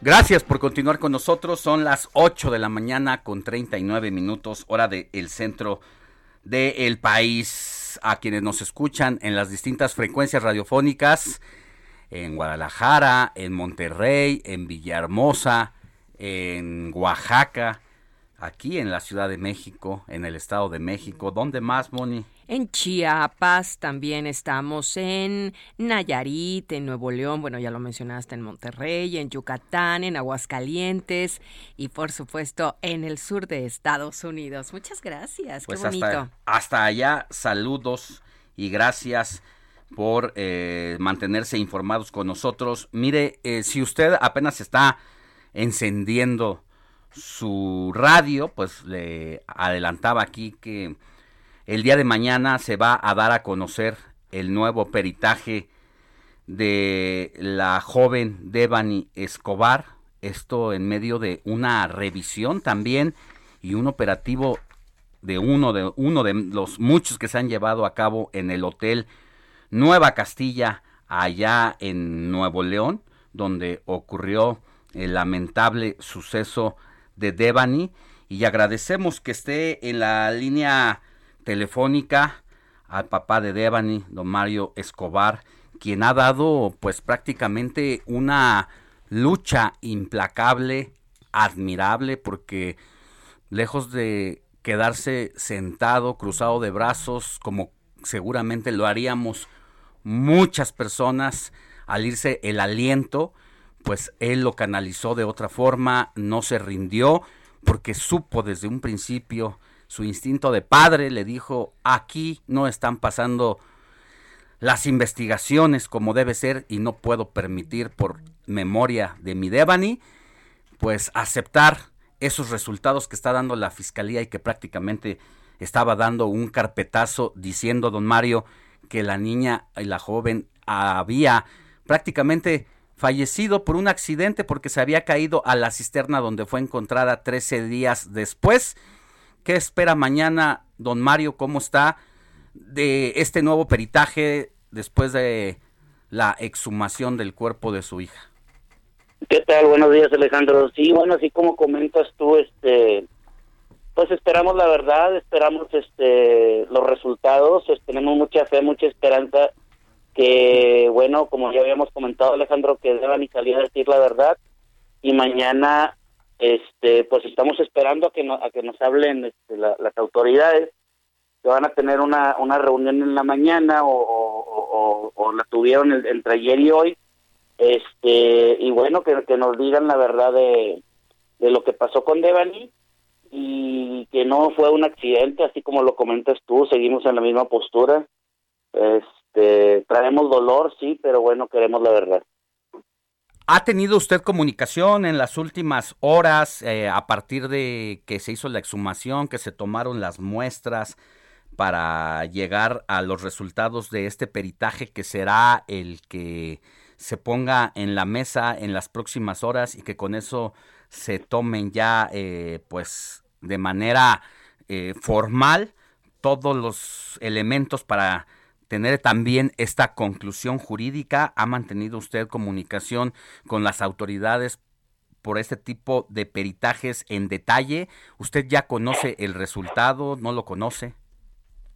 Bueno, no, realmente no, no lo conozco el resultado pero sí hemos tenido comunicación este con, con la CONAVI, pues que es donde este bueno están los abogados presentes, este donde de alguna manera nos están representando eh, y, que en esa coadyuvación que, que están haciendo con el INCIFO y con el perito internacional, bueno, nos van a determinar este, el resultado. Hemos tenido comunicación, pero bueno, este, en cuanto al resultado, todavía oficialmente no, no me dice nada pero bueno, eh, realmente es lo que estamos buscando nosotros, es demostrar con, con, este, con documentos científicamente, como le llaman ellos, este, que no fue un accidente y, bueno, de ahí este, tener la esperanza que eso es lo que va a salir y, y de ahí partir. ¿Dónde se va a dar a conocer este resultado? ¿Qué autoridades van a participar? ¿Estará usted allí? ¿Lo va a conocer justo en ese momento en que se esté eh, dando a conocer públicamente o cuál es el proceso para mañana? Bueno, hasta donde yo sé, primero se tienen que juntar ya cuando tengan el resultado conmigo y, y después, este, eh, me imagino salir a los medios de comunicación y, y, dar la postura.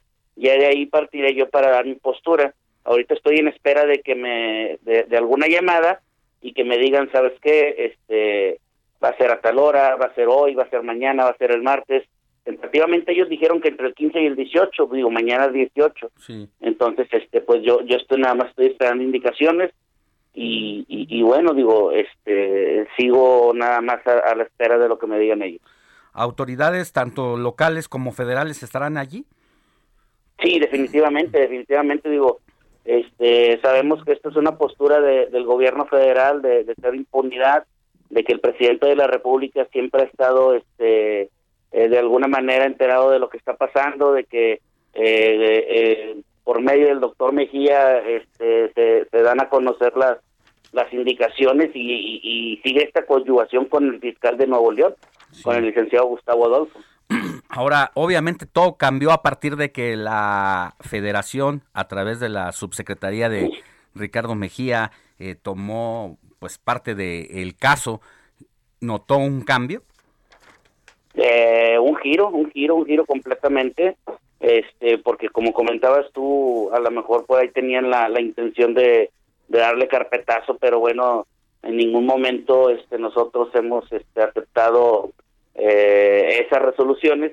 Y de ahí con esa coadyuvación que con el doctor Mejía y con su gente, con la Secretaría de Seguridad este, Pública Ciudadana, con la CONAVI, con este con la, la Comisión de Búsqueda este, Federal, sí, sí, obviamente sí, hay un cambio porque, bueno, se ve eh, las formas de una, de una manera diferente, eh, hay más aportación, sabemos que dos cabezas piensan mejor que una, y, bueno, aquí son cuatro o cinco cabezas.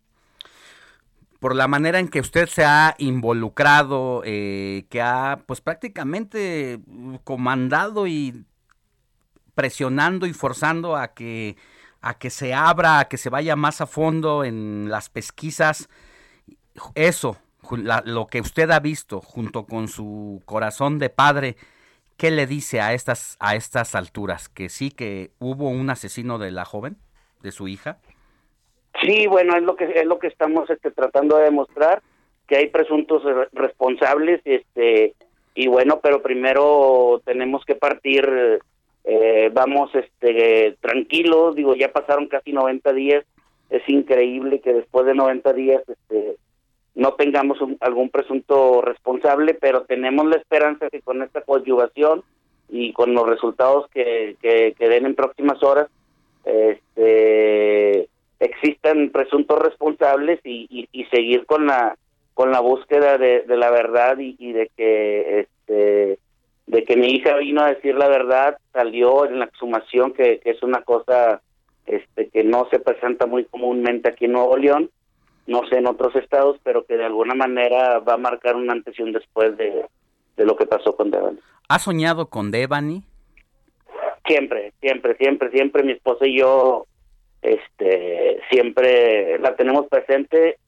Eh, estamos tranquilos en, el sentido de que cuando la tuvimos, este, todo ese tiempo le dimos lo mejor, este, la amamos, la amamos ahorita que, que no está con nosotros y la vamos a seguir amando cuando, cuando ya no estemos aquí nosotros y estemos juntos con ella. Tendrán mucho que decir y también las autoridades mucho que investigar a quienes están no solamente como encargados, sino también como dueños de ese hotel, ¿no?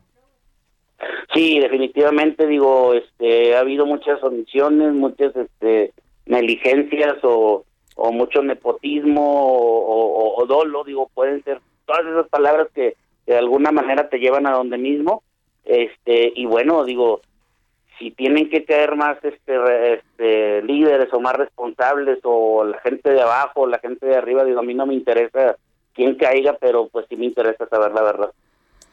Bueno, pues le agradezco mucho esta conversación, su disposición siempre a hablar con los medios de comunicación, aún en los momentos más difíciles. Le mandamos un abrazo y deseamos que también usted, pues, de, de esta verdad eh, que va a recibir, también pueda estar un poco, un poco más tranquilo. Sí, sí, bueno, muchas gracias Alejandro, un saludo a tu auditorio y este y aquí seguimos a la orden y, y agradecerles a, a todos ustedes los medios de comunicación el día que sea y a la hora que sea estar presentes para para que sepa la gente qué es lo que está pasando a- acá con Devani. Le mandamos un abrazo muy grande, cuídese. Saludos y bendiciones. Hasta luego. El informativo fin de semana también está en Twitter. Síguenos en arroba fin de semana HMX.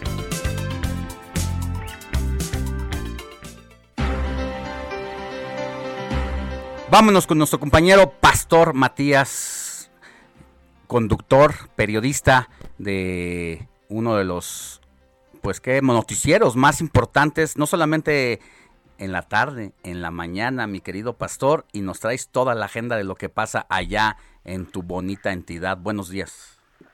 ¿Qué tal Alejandro? Muy buenos días, amigos eh, escuchas del Heraldo de fin de semana. Les saludamos con todo gusto en esta mañana con temas importantes. Bueno, en la madrugada de este jueves, iniciando con esta información, comenzó la repatriación de los cuatro oaxaqueños que lamentablemente perdieron la vida allá en, Sa- en San Antonio, Texas, en ese tráiler de la muerte. ya fueron repatriados los cuerpos. El Instituto Oaxaqueño de Atención al Migrante pues habló sobre todos estos trabajos que a través de aviones de la Fuerza Aérea pues, pudieron traer los cuerpos motorios de estos oaxaqueños que ya fueron enviados a sus comunidades para darles cristiana sepultura. Obviamente que también se agilizaron algunas eh, visas para poder que sus familiares trasladaran al lugar y bueno, pues de esta manera empieza la repatriación de estos cuatro oaxaqueños. Ese es uno de los temas importantes. La situación que hoy vivimos también, recuerda que estamos de fiesta aquí en Oaxaca, en estos momentos está llevando la eh, pues eh, el, el, evento ciclista de Oaxaca de lunes del cerro, eh, las fiestas de fin de semana, pero en medio de una serie de problemas por el cierre del tiradero municipal. Ya te imaginarás todo lo que se está viviendo con el hecho de haber cerrado este tiradero municipal.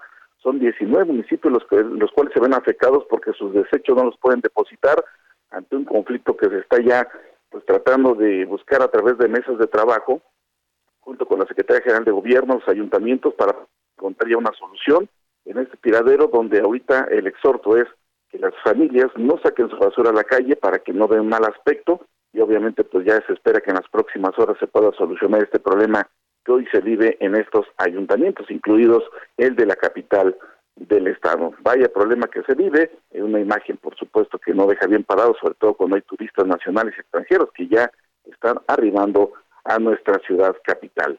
Ese sería otro de los temas. Y bueno, pues en estos momentos estamos eh, investigando porque trasciende de un enfrentamiento eh, que ya se empieza a dar los primeros datos en Soyaltepec, esto en la cuenca del Papaloapa.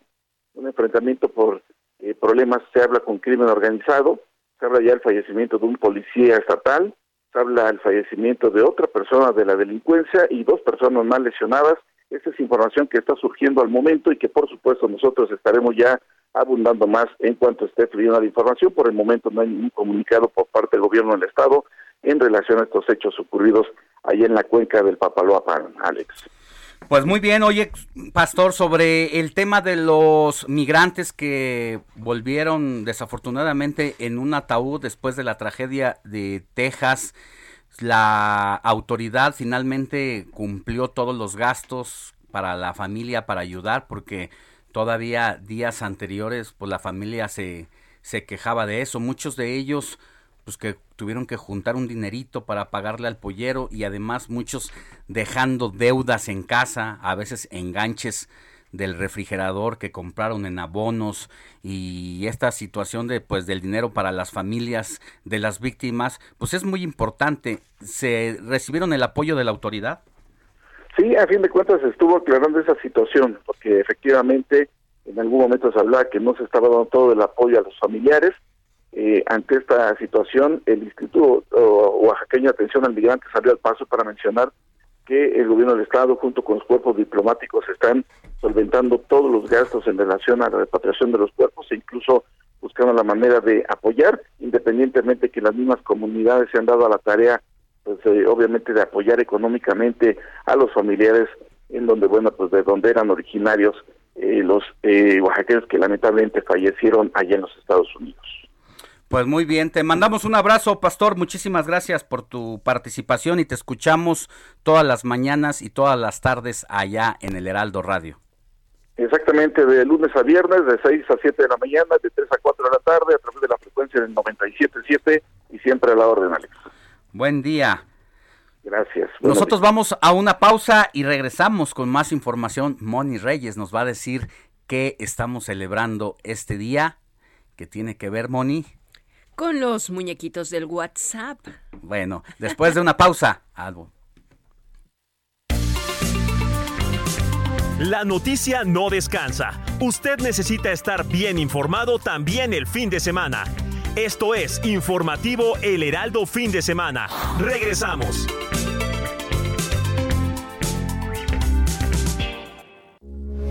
Heraldo Radio, con la H que sí suena y ahora... 9 de la mañana con 3 minutos hora del centro del país. Ya estamos en la tercera hora del informativo de fin de semana. Qué rápido se nos va el tiempo y más cuando hay mucha información. Y aquí en el Heraldo Media Group, que la noticia no descansa, pues tenemos todo para que usted esté bien informado mientras descansa o mientras trabaja como Edith Tapia, que cada fin de semana desde su fuente de trabajo nos escucha, nos sintoniza.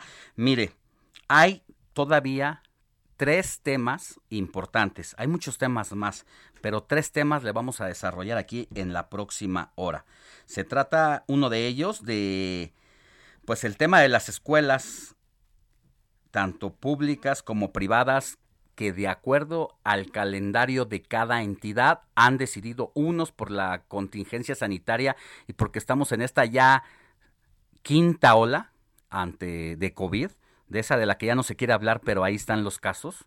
Y muchas escuelas decidieron terminar su ciclo escolar antes, otras hasta el final como estaba en el calendario. Vamos a hablar con María de Jesús Amarripa, presidente de la Confederación Nacional de Escuelas Particulares, para que nos diga en el tema de los colegios privados cómo tomaron esta situación. Por el otro lado, ya le había anunciado las nuevas formas de extorsión que se están dando a través de redes sociales, donde se utilizan tus datos personales para llegar al fondo de tu información más íntima y de todos tus conocidos. Por eso hay que tener mucha atención de a qué le damos clic.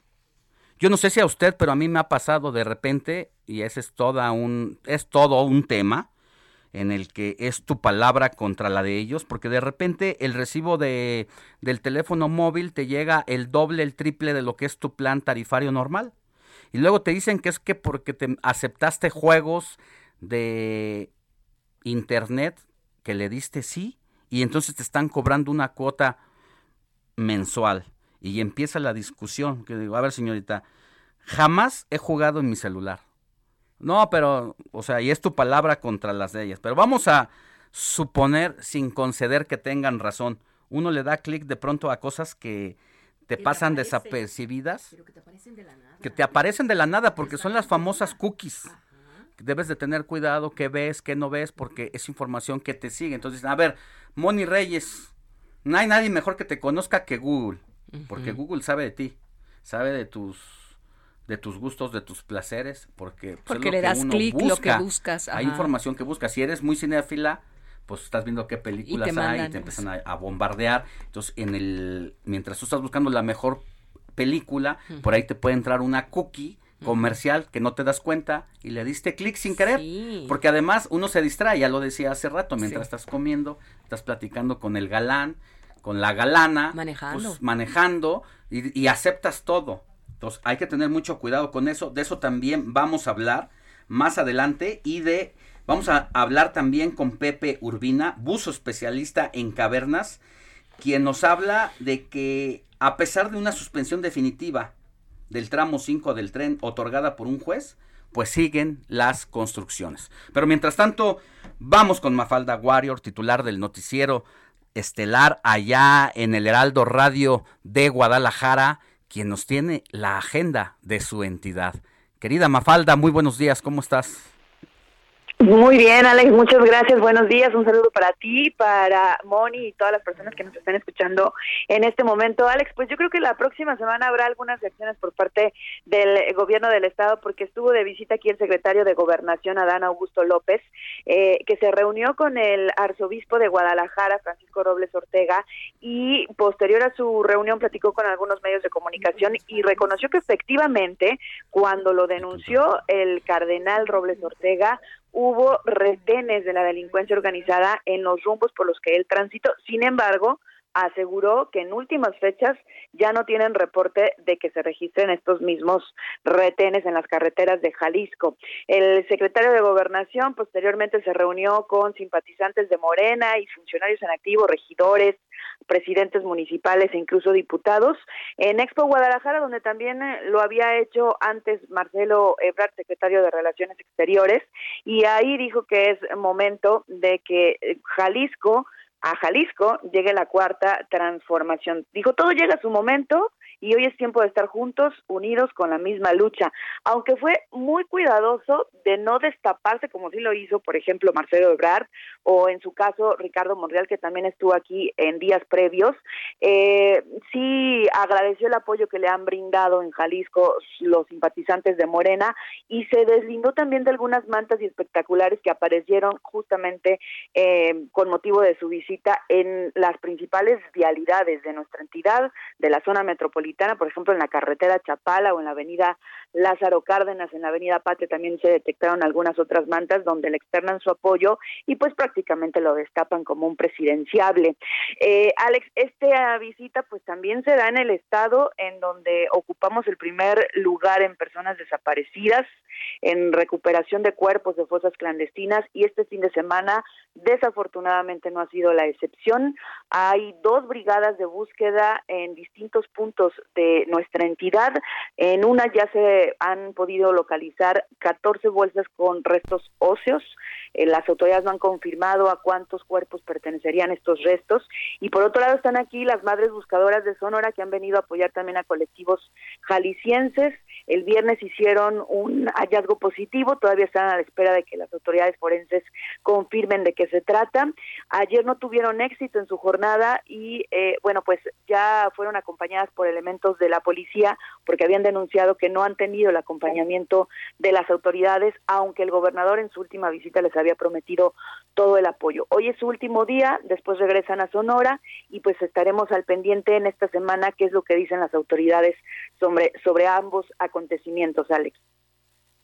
Visita por dos razones, por los temas religiosos que le habían causado todo un problema al presidente de la República, no por la religión, sino por la inseguridad que están sufriendo los religiosos. Y por el otro lado, pues la corcholata del presidente haciendo visita allá en Jalisco, ¿verdad?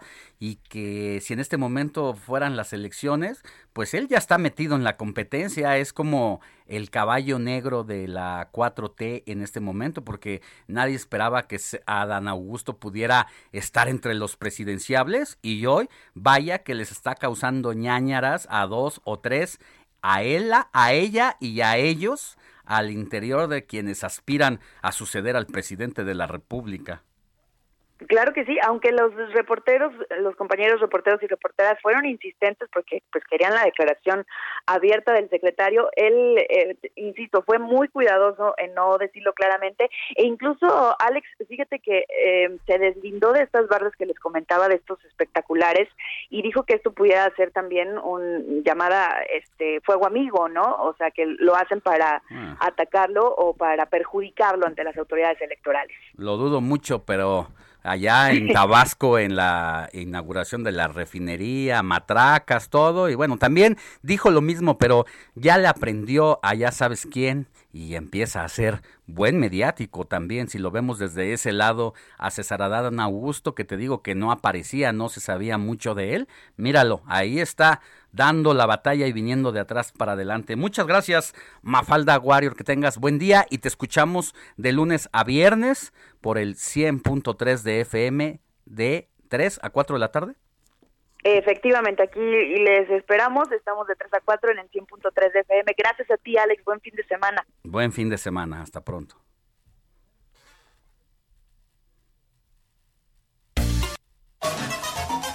José Luis Enciso. Lecturas.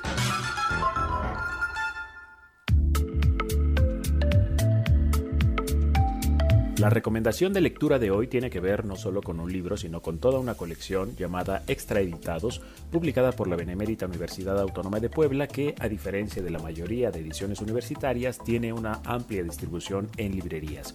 Está integrada por cinco nuevos títulos. El primero es Un juego abismal de Adán Medellín, colección de cuentos que exploran la derrota. El segundo es Horda y otros relatos, 12 historias urbanas y salvajes de Samuel Segura. Los sótanos de Babel es el tercero, una reedición de este conocido poemario de Oscar de la Borbolla. El cuarto, Verde Fuego de Espíritus de Verónica G. Arredondo, poemas editados en inglés y en español. Y finalmente Yo, el maldito de Isaac Gasca, quien en una serie de relatos crea un universo diabólico en los tiempos del COVID. Estos cinco libros son una buena alternativa a la producción editorial comercial y están disponibles en librerías.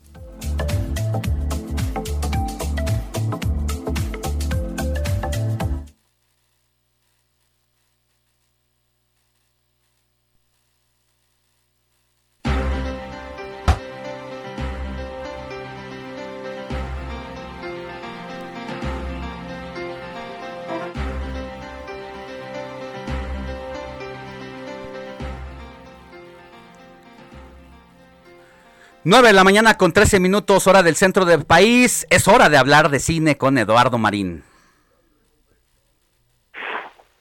Querido Eduardo.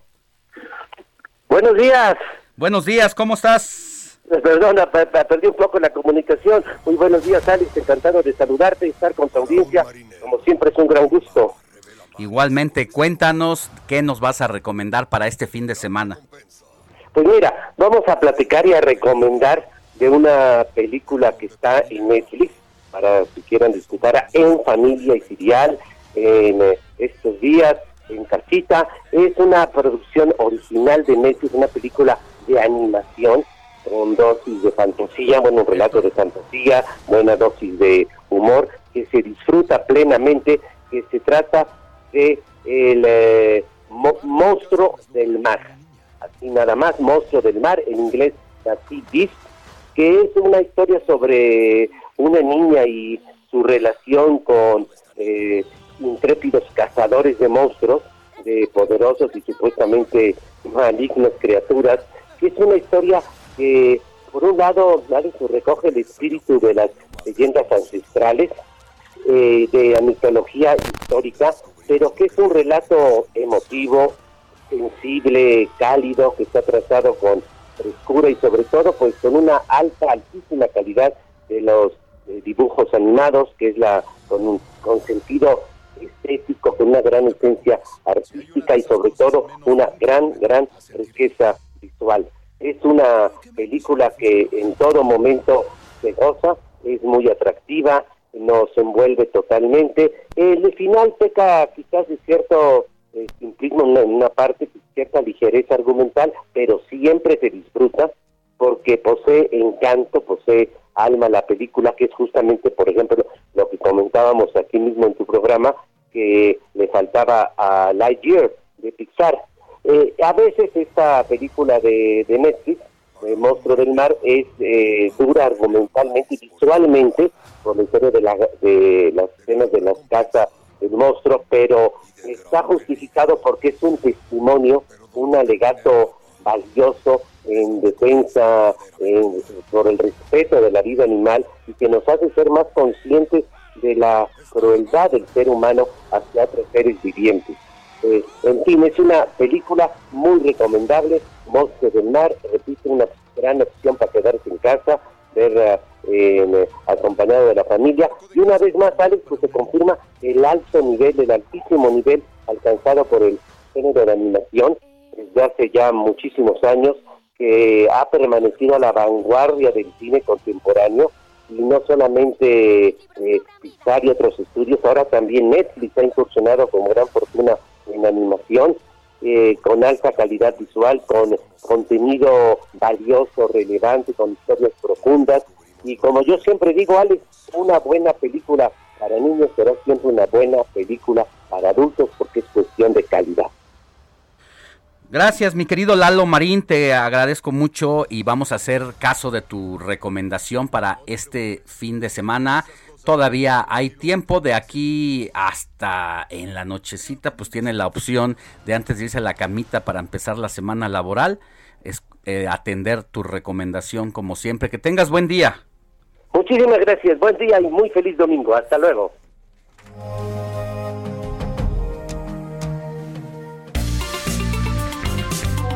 Comparte tus comentarios y denuncias en el WhatsApp del informativo fin de semana. Escríbenos o envíanos un mensaje de voz al 55 91 63 51 19. Ya escuchó usted cuál es nuestro WhatsApp 5591 635119 y bueno, pues nos escribe Rosalía López de la alcaldía Tláhuac. Muchas gracias, gracias, gracias por las efemérides de Barry Manilow. Una buena remembranza even now me gustaría escuchar. Claro que sí, Rosalía. Después del corte ya nos dijo nuestro productor Héctor Vieira. Por otro lado, eh, Yvette Couturier, así te apellidas, nos escribe y nos dice muy buenos días en el lado sur del vivero de Coyoacán por la calle de Progreso, pusieron desde anoche unas tarimas.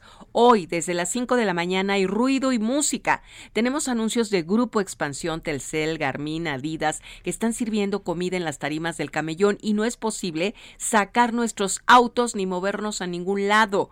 Nadie nos avisó a los que pagamos impuestos aquí estamos prácticamente encerrados, dice, sin saber cuánto va a durar todo esto. No, pues eso sí es una gandalle porque pues imagínate que tengas una emergencia y es más, si te quieres salir a comer con tu familia en el auto, así no fuera una emergencia, nadie tiene por qué estorbarte en la entrada y la salida pues de todos los días de tu casa. Un llamado a la alcaldía de Giovanni Gutiérrez aquí Coyoacán. en Coyoacán. ¿En qué calle específicamente? Específicamente es en la calle Progreso, en los viveros de Coyoacán. Está muy céntrico. Pues muy ahí es, ahí está, ahí, échenle la mano por favor a la vecina que A le han hecho pues esta maldad y que pues necesita ella salir de casa. Claro que sí. Muy, buenos di- muy buenos días, Alex Simón, y así como a todo este gran equipo, saludando desde Guadalajara, en Jalisco. Muy lluviosa toda la noche. Y nos manda la foto de la lluvia. Y pues no eres la única, mi querida amiga, porque sabes que también en la Ciudad de México ha llovido fuerte. Y por otro lado, Robert, muy buenos días, Alex. Soy Julio Cruz. Un abrazo a todo el equipo. Muchas gracias. ¿Sabes cómo puedo tramitar la licencia para conducir? La licencia digital y es de la Ciudad de México, este amigo. Robert Martínez tiene la información. Justamente para tramitar la, licencia conducir digital, necesitas descargar en tu celular o en tu tablet la aplicación App CDMX para poder ingresar, este, ya sabes, para Android o para iOS de iPhone. Aquí ya entras a la- al apartado de cartera digital y damos clic en la opción de agregar credencial. Para eso ta- necesitamos tener la credencial en físico para llenar los datos que nos esté solicitando, poner este qué tipo de licencia es y de manera automática y sencilla vamos a tener ya nuestra licencia en, el, en la aplicación para traer, ya no traer el... Pero esto solamente... Ah, es decir, es para quienes tenemos la licencia y queremos tener una copia. Ajá, o que ya no la quieras traer en la Ah, cartera o eso se te haya está bien. ya en el mero celular vas a tener la licencia. Eso está muy bien. Yo he perdido 20 tres, del- tres licencias, tres credenciales del INE por traerlas en la cartera y no está padre eso. Entonces, qué bueno que haya esta opción. Solamente deletrea, por favor, la dirección digital donde tenemos que entrar a digitalizar nuestro documento, Este, Robert. no es ninguna no es ninguna dirección, es la aplicación que encontramos en la Ah, Play Store o en cualquier Ahí la este, de- buscamos. ¿Cómo en cualquier tienda de Ajá. aquí del celular. Electrónica. Es App CDMX. Apps App CDMX. App A de Alejandro, P de Pedro, C de Otra P, Ciudad. App Ah, dos P. A de. P de Pedro, P de Pedro, C de Ciudad, D de Dedo, M de México, X M de Mónica. Jicotenca. Eso. Muy bien. Y ya pues, con eso no es necesario tra- traer la credencial Ah. en la, bol- Lo en la voy a hacer bolsa y no lo perdamos. Yo también No la perdamos. Y voy a bajar la credencial de mi cartera. Muy ya bien. para traerla en el celular. Julio Cruz, ahí tienes la respuesta.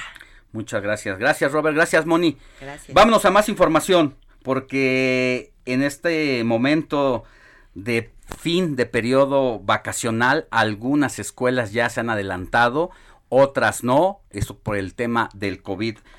María de Jesús Amarripa es presidenta de la Confederación Nacional de Escuelas Particulares. Buenos días. ¿Cómo tomaron decisión los colegios particulares en el país para irse o no de vacaciones antes de lo anticipado?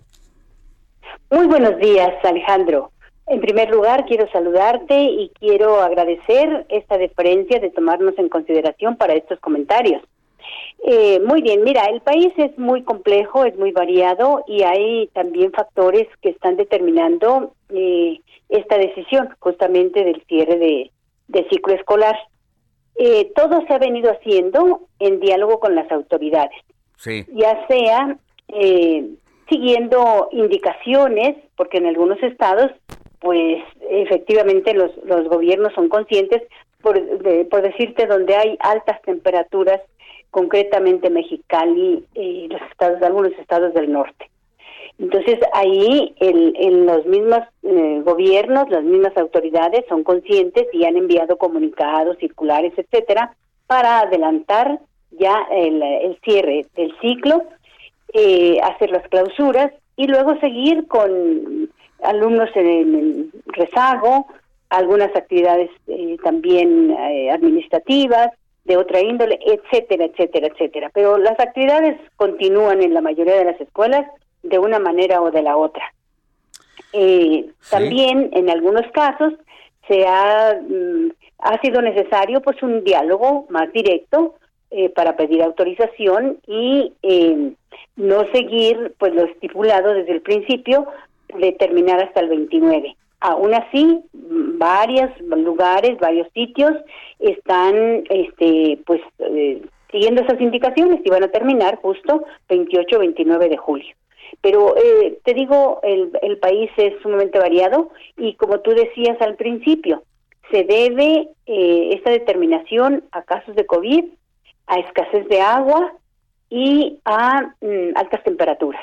Por eso es que se, han, se ha venido modificando este pues este asunto, ¿verdad?, del, del cierre de, ciclo.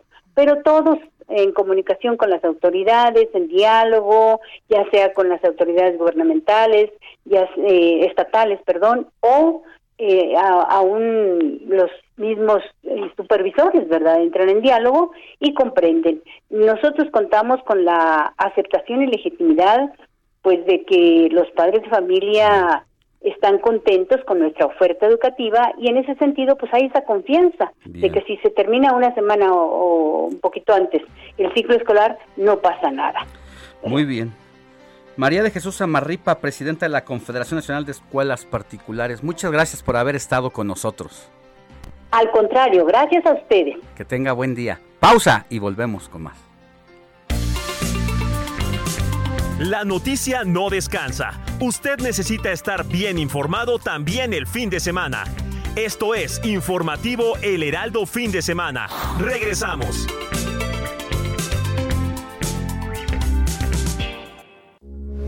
Heraldo Radio, con la H que sí suena y ahora también se escucha.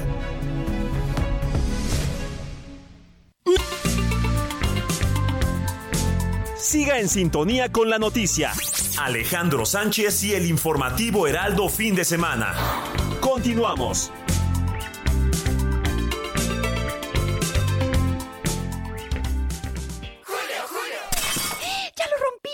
Seguro no tiene remedio. Pues para remedios, medicamentos y más, llega el 4x3 en todo el departamento de farmacia. Y además lleva el segundo al 50% de descuento en todos los pañales Huggies y Clean Bebé. Con Julio, lo regalado te llega. Solo en Soriana. A julio 18. Aplica restricciones.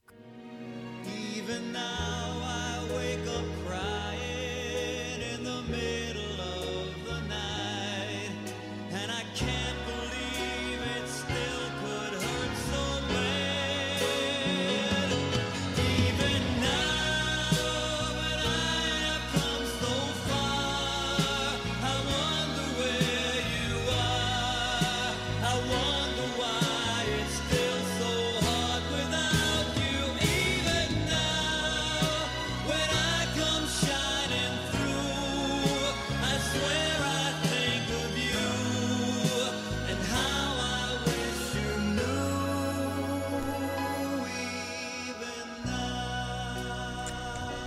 9 de la mañana con 31 minutos, hora del centro de la República. ¿Qué estamos escuchando, Héctor Vieira? Así es, mi querido Alex Moni, pues a petición de nuestra amiga que nos está escuchando desde la alcaldía Tláhuac, Rosalía López, su canción Even Now de Barry Manilow, del disco del mismo nombre, lanzado en 1978 y que también es otro de sus grandes éxitos. Y como dato para cerrar con Barry Manilow, Alex Moni, hace un mes exactamente, 17 de junio, cumplió 79 años y se mantiene muy vigente, muy activo en las redes sociales. Lo pueden seguir en Instagram. Allí, de hecho, comparte videos, fotos, eh, parte de sus conciertos y sin lugar a dudas es una estrella que sigue brillando afortunadamente de Brooklyn, Nueva York, Barry Manilow. A enamorarnos. Así es, mi querida Moni, y seguimos con más aquí en el informativo de fin de semana.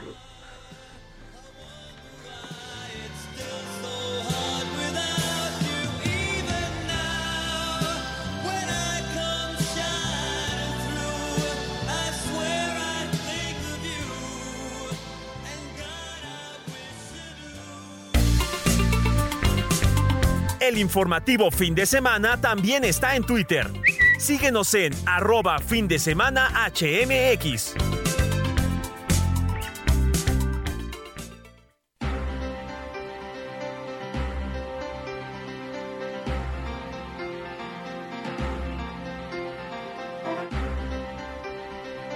Ya son las 9 de la mañana con 33 minutos, hora del centro del país.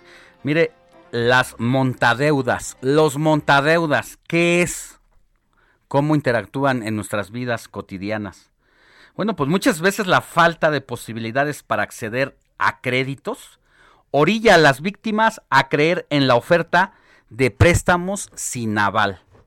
Y esto pues está medio turbio porque hay veces que caemos en las garras de prestadores de recursos ante nuestras necesidades y no sabe qué lío, qué problemón o no Roberto Martínez. Pues fíjate que sí, Alex, es un problema muy grande porque tan solo, tan solo lo decías tú hace ratito, puedes entrar a una aplicación o puedes entrar a una página de internet y al momento de ir aceptando los, los permisos que te solicita, ya les estás dando acceso a estas aplicaciones que conozcan tus fotos, tus contactos, todo de ti lo van a saber con solo darle aceptar a los permisos que te están solicitando. Dicen que aproximadamente hay 130 aplicaciones en, la, en las tiendas del celular donde puedes este, solicitar préstamos desde los, desde los 500 hasta los 10 mil pesos. Oye, tú abres, no sé, el WhatsApp o cualquier página y que de repente te digan, ¿Tienes deudas? Aquí te ayudamos, te prestamos desde 50 mil pesos. Ah, Hasta un ¿cómo, millón. ¿Cómo que me prestas 50 mil? Pues si es lo que han, no necesito 50 mil, a lo mejor necesito 20. Menos. Pues préstamelos. ¿Y qué vez. ocurre después? Pues fíjate que lo que sucede es que después de, de cierto tiempo... O sea, sí te los prestan, sí es te los efectivo. prestan, ¿Es sí en te dan el serio? dinero. Pero aquí la bronca es lo que pasa, el problema es lo que pasa después, que ellos empiezan a meter a tus contactos, e empiezan a mandarles mensajes, ya sea por WhatsApp, Ah. por mensaje directo, los empiezan a contactar hasta con tu foto, de que esta persona debe cierta cantidad de dinero, por favor, este, hágale, hágale saber que nos tiene que pagar. Pero justamente algo curioso y que me llamó la atención con el momento de ver un poquito estos casos es que al final de ese mensaje como que provocador te dicen, pero todos al momento de, este, de pagar, este piensa más adelante en tu siguiente préstamo, así como de dándote pie a que puedas solicitar uno más adelante después de la amenaza. Ahora, pero si te prestan 20 mil pesos, no acabas pagando 20 no, mil. No pagas 20 mil pesos, pagas este, una comisión. 25. El- así que el Seguramente. Depende. Y nadie los regula a estos. No. Mira, algo así, y estos deben ser eh, los mismos operadores. Mi madre tenía una tienda, una vinatería, tienda de abarrotes sobre Avenida Tláhuac, donde está la línea 12. De hecho, a 500 metros de donde fue el colapso de la línea 12. Y llegaban unos colombianos con un portafolio y en lugar de pedirle uh, un producto, sacaban un portafolio y se, lo, se le enseñaban el dinero. Le decían, ¿cuánto dinero quiere que le prestemos? ¿Qué le falta en su tienda? Pues por fortuna mi madre nunca les aceptó, pero muchos vecinos de otros negocios continuos que te ponen el dinero ahí, dices, ¿cómo que me prestas? Bueno, todos tenemos necesidades. Pues 10 fíjate, mil, Alex, 20 mil pesos. Que aquí lo que estoy, este, ahorita lo que estoy encontrando es que aparen, es- bueno, que en redes sociales está apareciendo que estas personas o estas aplicaciones te llegan a cobrar hasta el 500% Sí. de la deuda Qué original. barbaridad. Y que tan Ah. solo en cinco meses van 33 mil casos en la Ciudad de México. A eso voy. Entonces, prestaban dinero, no sé, 20 mil pesos, y tenías que pagar 30 mil o 40 mil el doble, según la- eh, las semanas que tuvieras la deuda. Y si tú no pagabas, iban y te mandaban chavos en motonetas cobradores. empistolados para y hay más de dos o tres casos de asesinatos que ocurrieron allá por la alcaldía de Iztapalapa y entonces este modus operandi por lo que entiendo se está trasladando ahora a las redes sociales por eso agradecemos que esté con nosotros Mario Di Constanzo expresidente de la Comisión Nacional para la Protección y Defensa de los Usuarios de Servicios Financieros pues para que nos ayudes querido Mario a entender este fenómeno Pues muy buenos días, eh, muchas gracias. Y, efectivamente, tal y como lo mencionas y lo mencionan, pues esa es una práctica que ha venido creciendo, es una, vamos a llamarlo así, una mutación, un traslado de lo que se conoce o se conocía como el gota a gota, eh, o, modalidad que acaban de, de describir de manera muy acertada, a, las redes sociales, ¿no? Eh, el gota a gota es un sistema, que desarrolla el narcotráfico en Colombia y que migra a, Centroamérica y a México. Y le dicen gota a gota porque efectivamente te ofrecen préstamos aparentemente muy rápidos, muy baratos, y eh, lo que ellos persiguen es que tu deuda se vuelva impagable eh, para que se convierta en un derecho de piso o, o bien eh, pues que te obliguen más adelante a permitir la distribución del narcotráfico, que te conviertas en un punto de venta. Y esto pues surgió o entra a México pues todavía durante mi gestión en Conducef alertamos eh, de este fenómeno que efectivamente se daba en los pequeños comercios. En los, Todavía de manera presencial, Mario, es decir, físicamente un poco como describo que llegaba el sujeto con el portafolio y te ponía la lana enfrente. Todavía esa fue tu modalidad. Bueno, bueno, no tu, no tu modalidad, la modalidad que te tocó enfrentar. Exactamente. y eh, la peculiaridad era que se movían en motos, ¿no?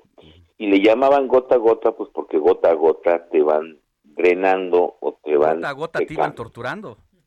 Así es.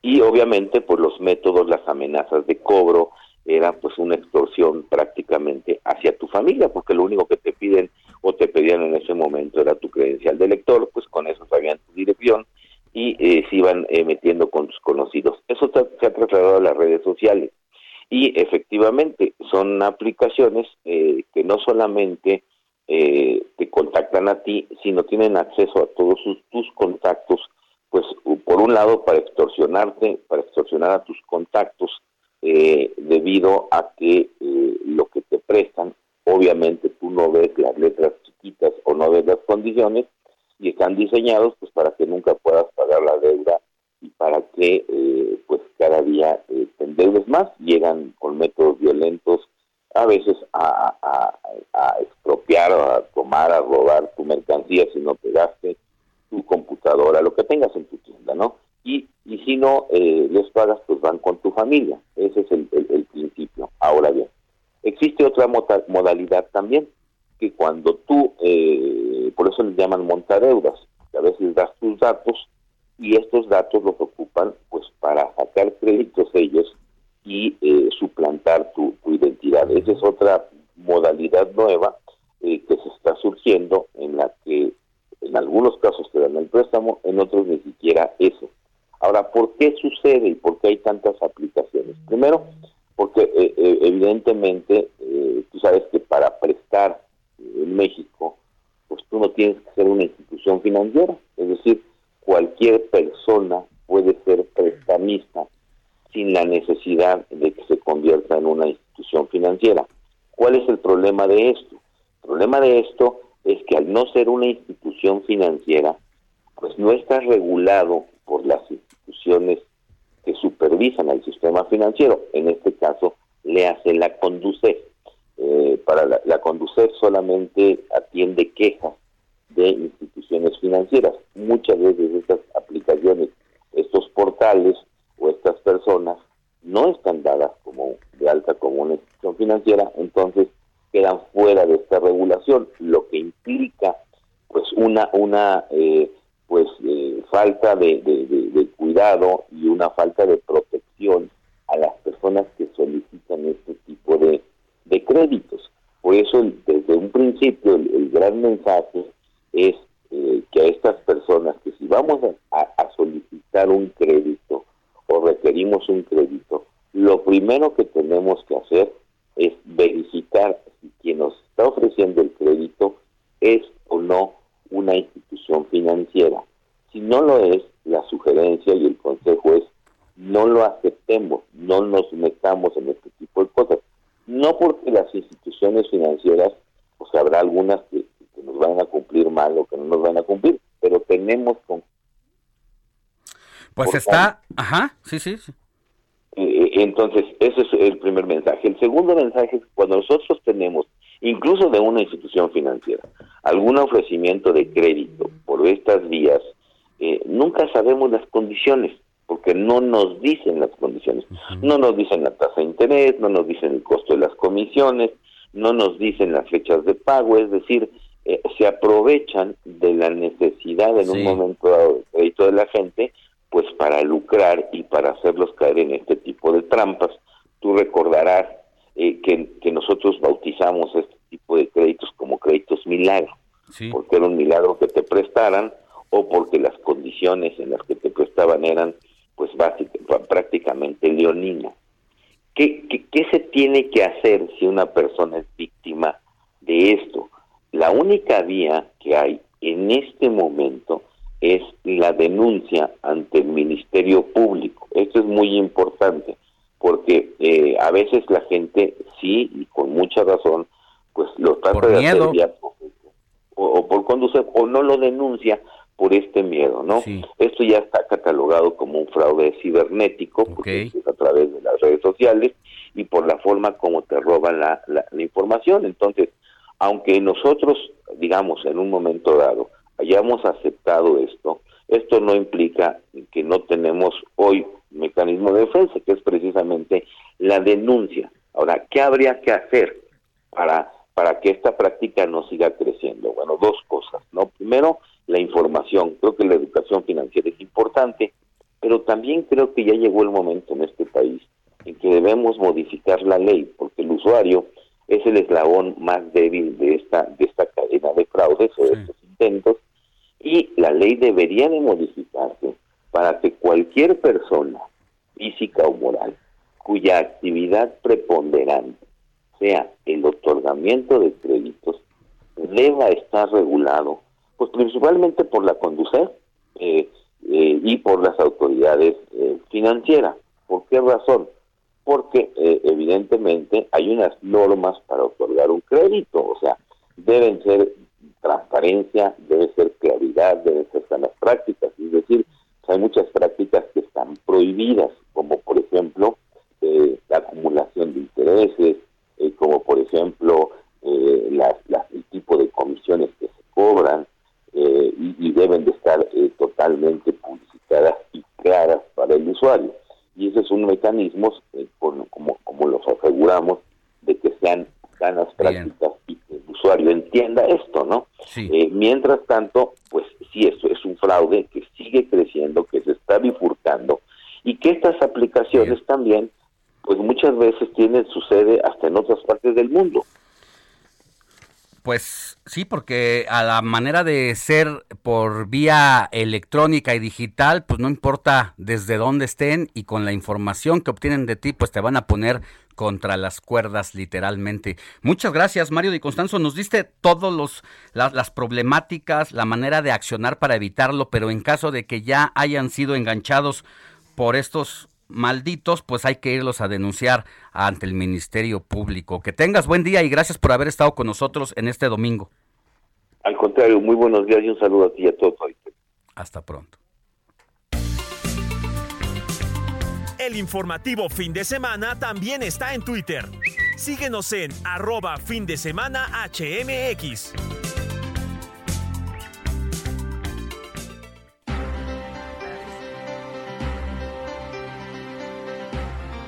9, 9 de la mañana con 46 minutos, hora del centro del país. Un limpiaparabrisas ha revelado que gana más que un profesionista en México y ya ha encendido las redes sociales, Roberto Martínez. Pues claro que sí, Alex, pues ahora que todos hemos visto a un limpiaparabrisas en una esquina, en un semáforo, y siempre vemos que, aunque está de mala gana, siempre están ahí limpiando el. Aunque les digamos que no, están ahí encima del carro limpiando. No, y, los tienes encima de ti prácticamente, ¿no? Echándote el jaboncito con el, la botellita y para la vuelta, mi jefe. Y pues si tú tienes una monedita, pues les das. Pero si en ese momento no traes, hay, hay muchos, no todos. Muchos se enojan y prácticamente te agandallan. Exactamente, pero justamente esta semana se hizo viral en las redes sociales un TikTok donde un usuario llamado Christian Kortz, ahí tenemos ahorita el audio, nos revela lo siguiente. limpia vidrios en México. Más o menos, en un día chingón, güey, ¿cuánto vienes ganando? Motivado, motivado. Unos mil varos. En seis horas, siete horas. Pero pegado, ¿no? De que entro un rato me salgo, ¿no? Aquí el tiempo vale oro. Fíjate, Alex, que ganan alrededor de mil pesos al, día a ocho horas. Observatorio Laboral de la Secretaría del Trabajo, una persona, un mexicano con licenciatura, gana alrededor de 383 pesos al día. Ganan el triple, ¿no? Para que los- las mamás la piensen, Mil ¿cómo van a al reclamarle? ¿Cómo van a reclamarle al No, hijo que a se los ponga a hijos de que les digan, ponte a estudiar o este te vas a ir a limpiar para una situación muy ¿Vas eso a que estás los tocando niños? es un temazo, ¿eh, Moni? ahora sí, un programa. hijos los hijos dicen, "¿Pero por qué voy a estudiar si no voy a tener chamba segura? Mejor desde ahorita me pongo a hacer a producir, a volverme experto en algo porque eso es lo que más me conviene." Y estamos plagados en las calles, en los semáforos, Alex y Robert, de chavos que están constantemente trepados en tu automóvil, limpiándote los parabrisas. Y yo soy un ejemplo de ellos. Todos los días los tengo por la bajada de Santa Fe. Oye, y ahora esa situación lo que genera y enoja a muchos es que dicen, bueno, ¿y por qué él si gana más no paga Impuestos, impuestos, claro. y yo me retienen el ISR? Si gano 10 mil pesos me retienen casi 4 mil pesos de ISR y cada que voy a comprar algo a la tiendita, si me compro una ropita, unos tenis, pago impuestos. De esos 10 mil pesos, uno acaba pagando 5 mil 500 pesos de impuestos. claro. Y entonces dices aquí, ¿dónde está esa igualdad? Pero también tiene razón el limpiaparabrisas que pues a lo mejor la ha buscado en otro lado y no ha encontrado. Y esa es una forma de ganarse la vida. Todo un tema, ¿eh? Bastante, porque sí es un tema muy que se puede desarrollar Hay que hablar de ese tema de la desigualdad de los salarios, de lo que dices, de las nuevas opciones que están teniendo las nuevas generaciones que ya no quieren estudiar precisamente por esta situación y que de alguna manera pues también tienen razón, Moni. Dice mi mamá, mira, dales aunque sea cinco pesos con tal de que no nos asalten. Mira, ¿no? Y entonces uno llega tiene... el momento en que te ponen y mi mamá en tiene esa 85 años, ¿no? Pero fíjate que por muy poquito que ganen, yo haciendo cuentas, son 10 mil pesos al mes. Mm. No todos son así, no todos son gandallas, pero hay quienes quienes lo son. Pero es un trabajo que no devenga un impuesto. Eso es lo que dice. Parte de la justo. desigualdad en nuestro país. Vamos a hablar de eso la otra semana, a desarrollarlo, Robert. Claro que sí, vamos a estar atentos.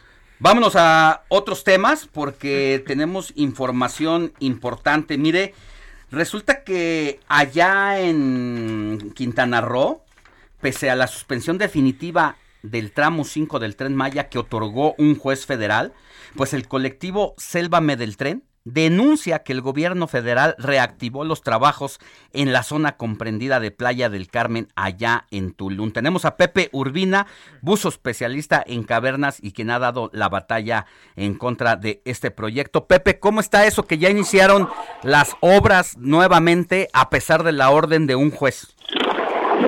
¿Qué tal? Buenos días. Sí, con esta triste noticia, la verdad es que esto cambia completamente el panorama, deja de ser una lucha ambientalista, donde siempre teníamos también contemplado el aspecto social por los daños eh, sociales que una, un proyecto como el Tren Maya tan mal planeado podría traer. Eh, pero ahora se ha convertido en, en- en un asunto que rebasa por todos y es el interés de todos los mexicanos, porque nos hemos convertido en un país donde un proyecto federal abiertamente, sin ningún tipo de truco legal ni rincón, abiertamente desconoce la autoridad del juez, desconoce las eh, leyes ambientales y comienza a trabajar. Eh, los trabajos se reinician en Puerto Morelos, en Playa del Carmen y en Tulum, donde se habían, habían sido detenidos. Esto es el tramo 5 norte y el tramo 5 sur, los cuales ambos tenían eh, eh, una suspensión definitiva y preventiva. De hecho, varias suspensiones preventivas y una suspensión definitiva en, la- en es- en espera de la audiencia con el juez. Y eh, se inician también en Puerto Venturas, donde la selva detrás de, este, de esta zona estaba completamente virgen. Y ahora tenemos imágenes aterradoras, escalofriantes, de cómo una gran cantidad de máquinas están destrozando la selva sin contemplar para nada el medio ambiente y, eh, y la ley. Híjole, una situación muy complicada y un desafío a la autoridad que si se aplicara la justicia como debe ser, debe ser sancionada incluso hasta con cárcel. Nosotros ya casi llegamos al final de este espacio informativo. No queríamos dejar de hablar contigo, Pepe, eh, por- nos gana la hora, pero vamos a seguir buscándote para saber cómo va ese tema y vamos a esperar a ver qué dice la autoridad federal, a ver si el presidente López Obrador habla mañana de ese tema y seguirlo de cerca. Es terrible porque el viernes, que los trabajos ya tenían un par de días iniciados, no se mencionó ni una sola vez esto en el programa matutino del presidente. Eh, no sé si es porque él no lo sabe o porque verdaderamente no tiene la cara para reconocerlo. Pero él dijo que al margen de la ley nada y por encima de la ley nadie, y en este momento es lo que ellos están haciendo. Esto se ha convertido en un tema que debe de verdaderamente preocupar, incluyendo a la gente que sostiene que un tren es la solución a la problemática de Rivera Maya. Todos tenemos que estar preocupados porque la ley es la que nos protege a todos y está siendo eh.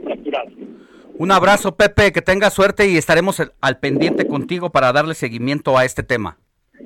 Saludos y buen domingo. Muy buen día, buen domingo. Pues nosotros ya casi llegamos al final del informativo de fin de semana, pero no podemos dejar de hablar con Hiroshi Takahashi, en, ya sabe, en la autopsia de las noticias este domingo. ¿Qué nos tienes, mi querido Hiroshi? Estarás con Arturo Rodríguez, ya viene en camino. Y pues, ¿cuáles son los temas que vas a desarrollar en periodismo de emergencia? Alex, muy buenos días. Vamos a platicar del desplome del euro, uno de los temas que pasó casi desapercibido en los últimos días. También la punto a punto de una quiebra ya en Argentina. Estamos reviviendo eh, episodios del pasado. Todos los factores parecen repetirse para que veamos en el sur de esta región cacerolazos, salida de gente, el asunto del tipo de cambio y las alzas en los precios de los alimentos. Todo todo todo indica que pues la crisis va a pegar fuerte por allá nuevamente. Y también vamos a platicar del telescopio James Webb con Julieta Fierro. Bueno, este, este, esta singular manera que tiene de conversar Julieta, de hacer que la ciencia lo podemos entender cualquier neófito en esos asuntos, que se queden aquí y que los escuchen. Muchas gracias, Alex. Gracias. Nosotros ya nos vamos, Moni Reyes. Gracias. Gracias. Gracias, Robert. Buen domingo. Bye. Nos, nos vemos. Éxito. Heraldo Media Group presentó Alejandro Sánchez y el informativo Heraldo fin de semana. La información y el entretenimiento que usted necesita para estar enterado también en su descanso. Por el Heraldo Radio, con la H que sí suena y ahora también se escucha.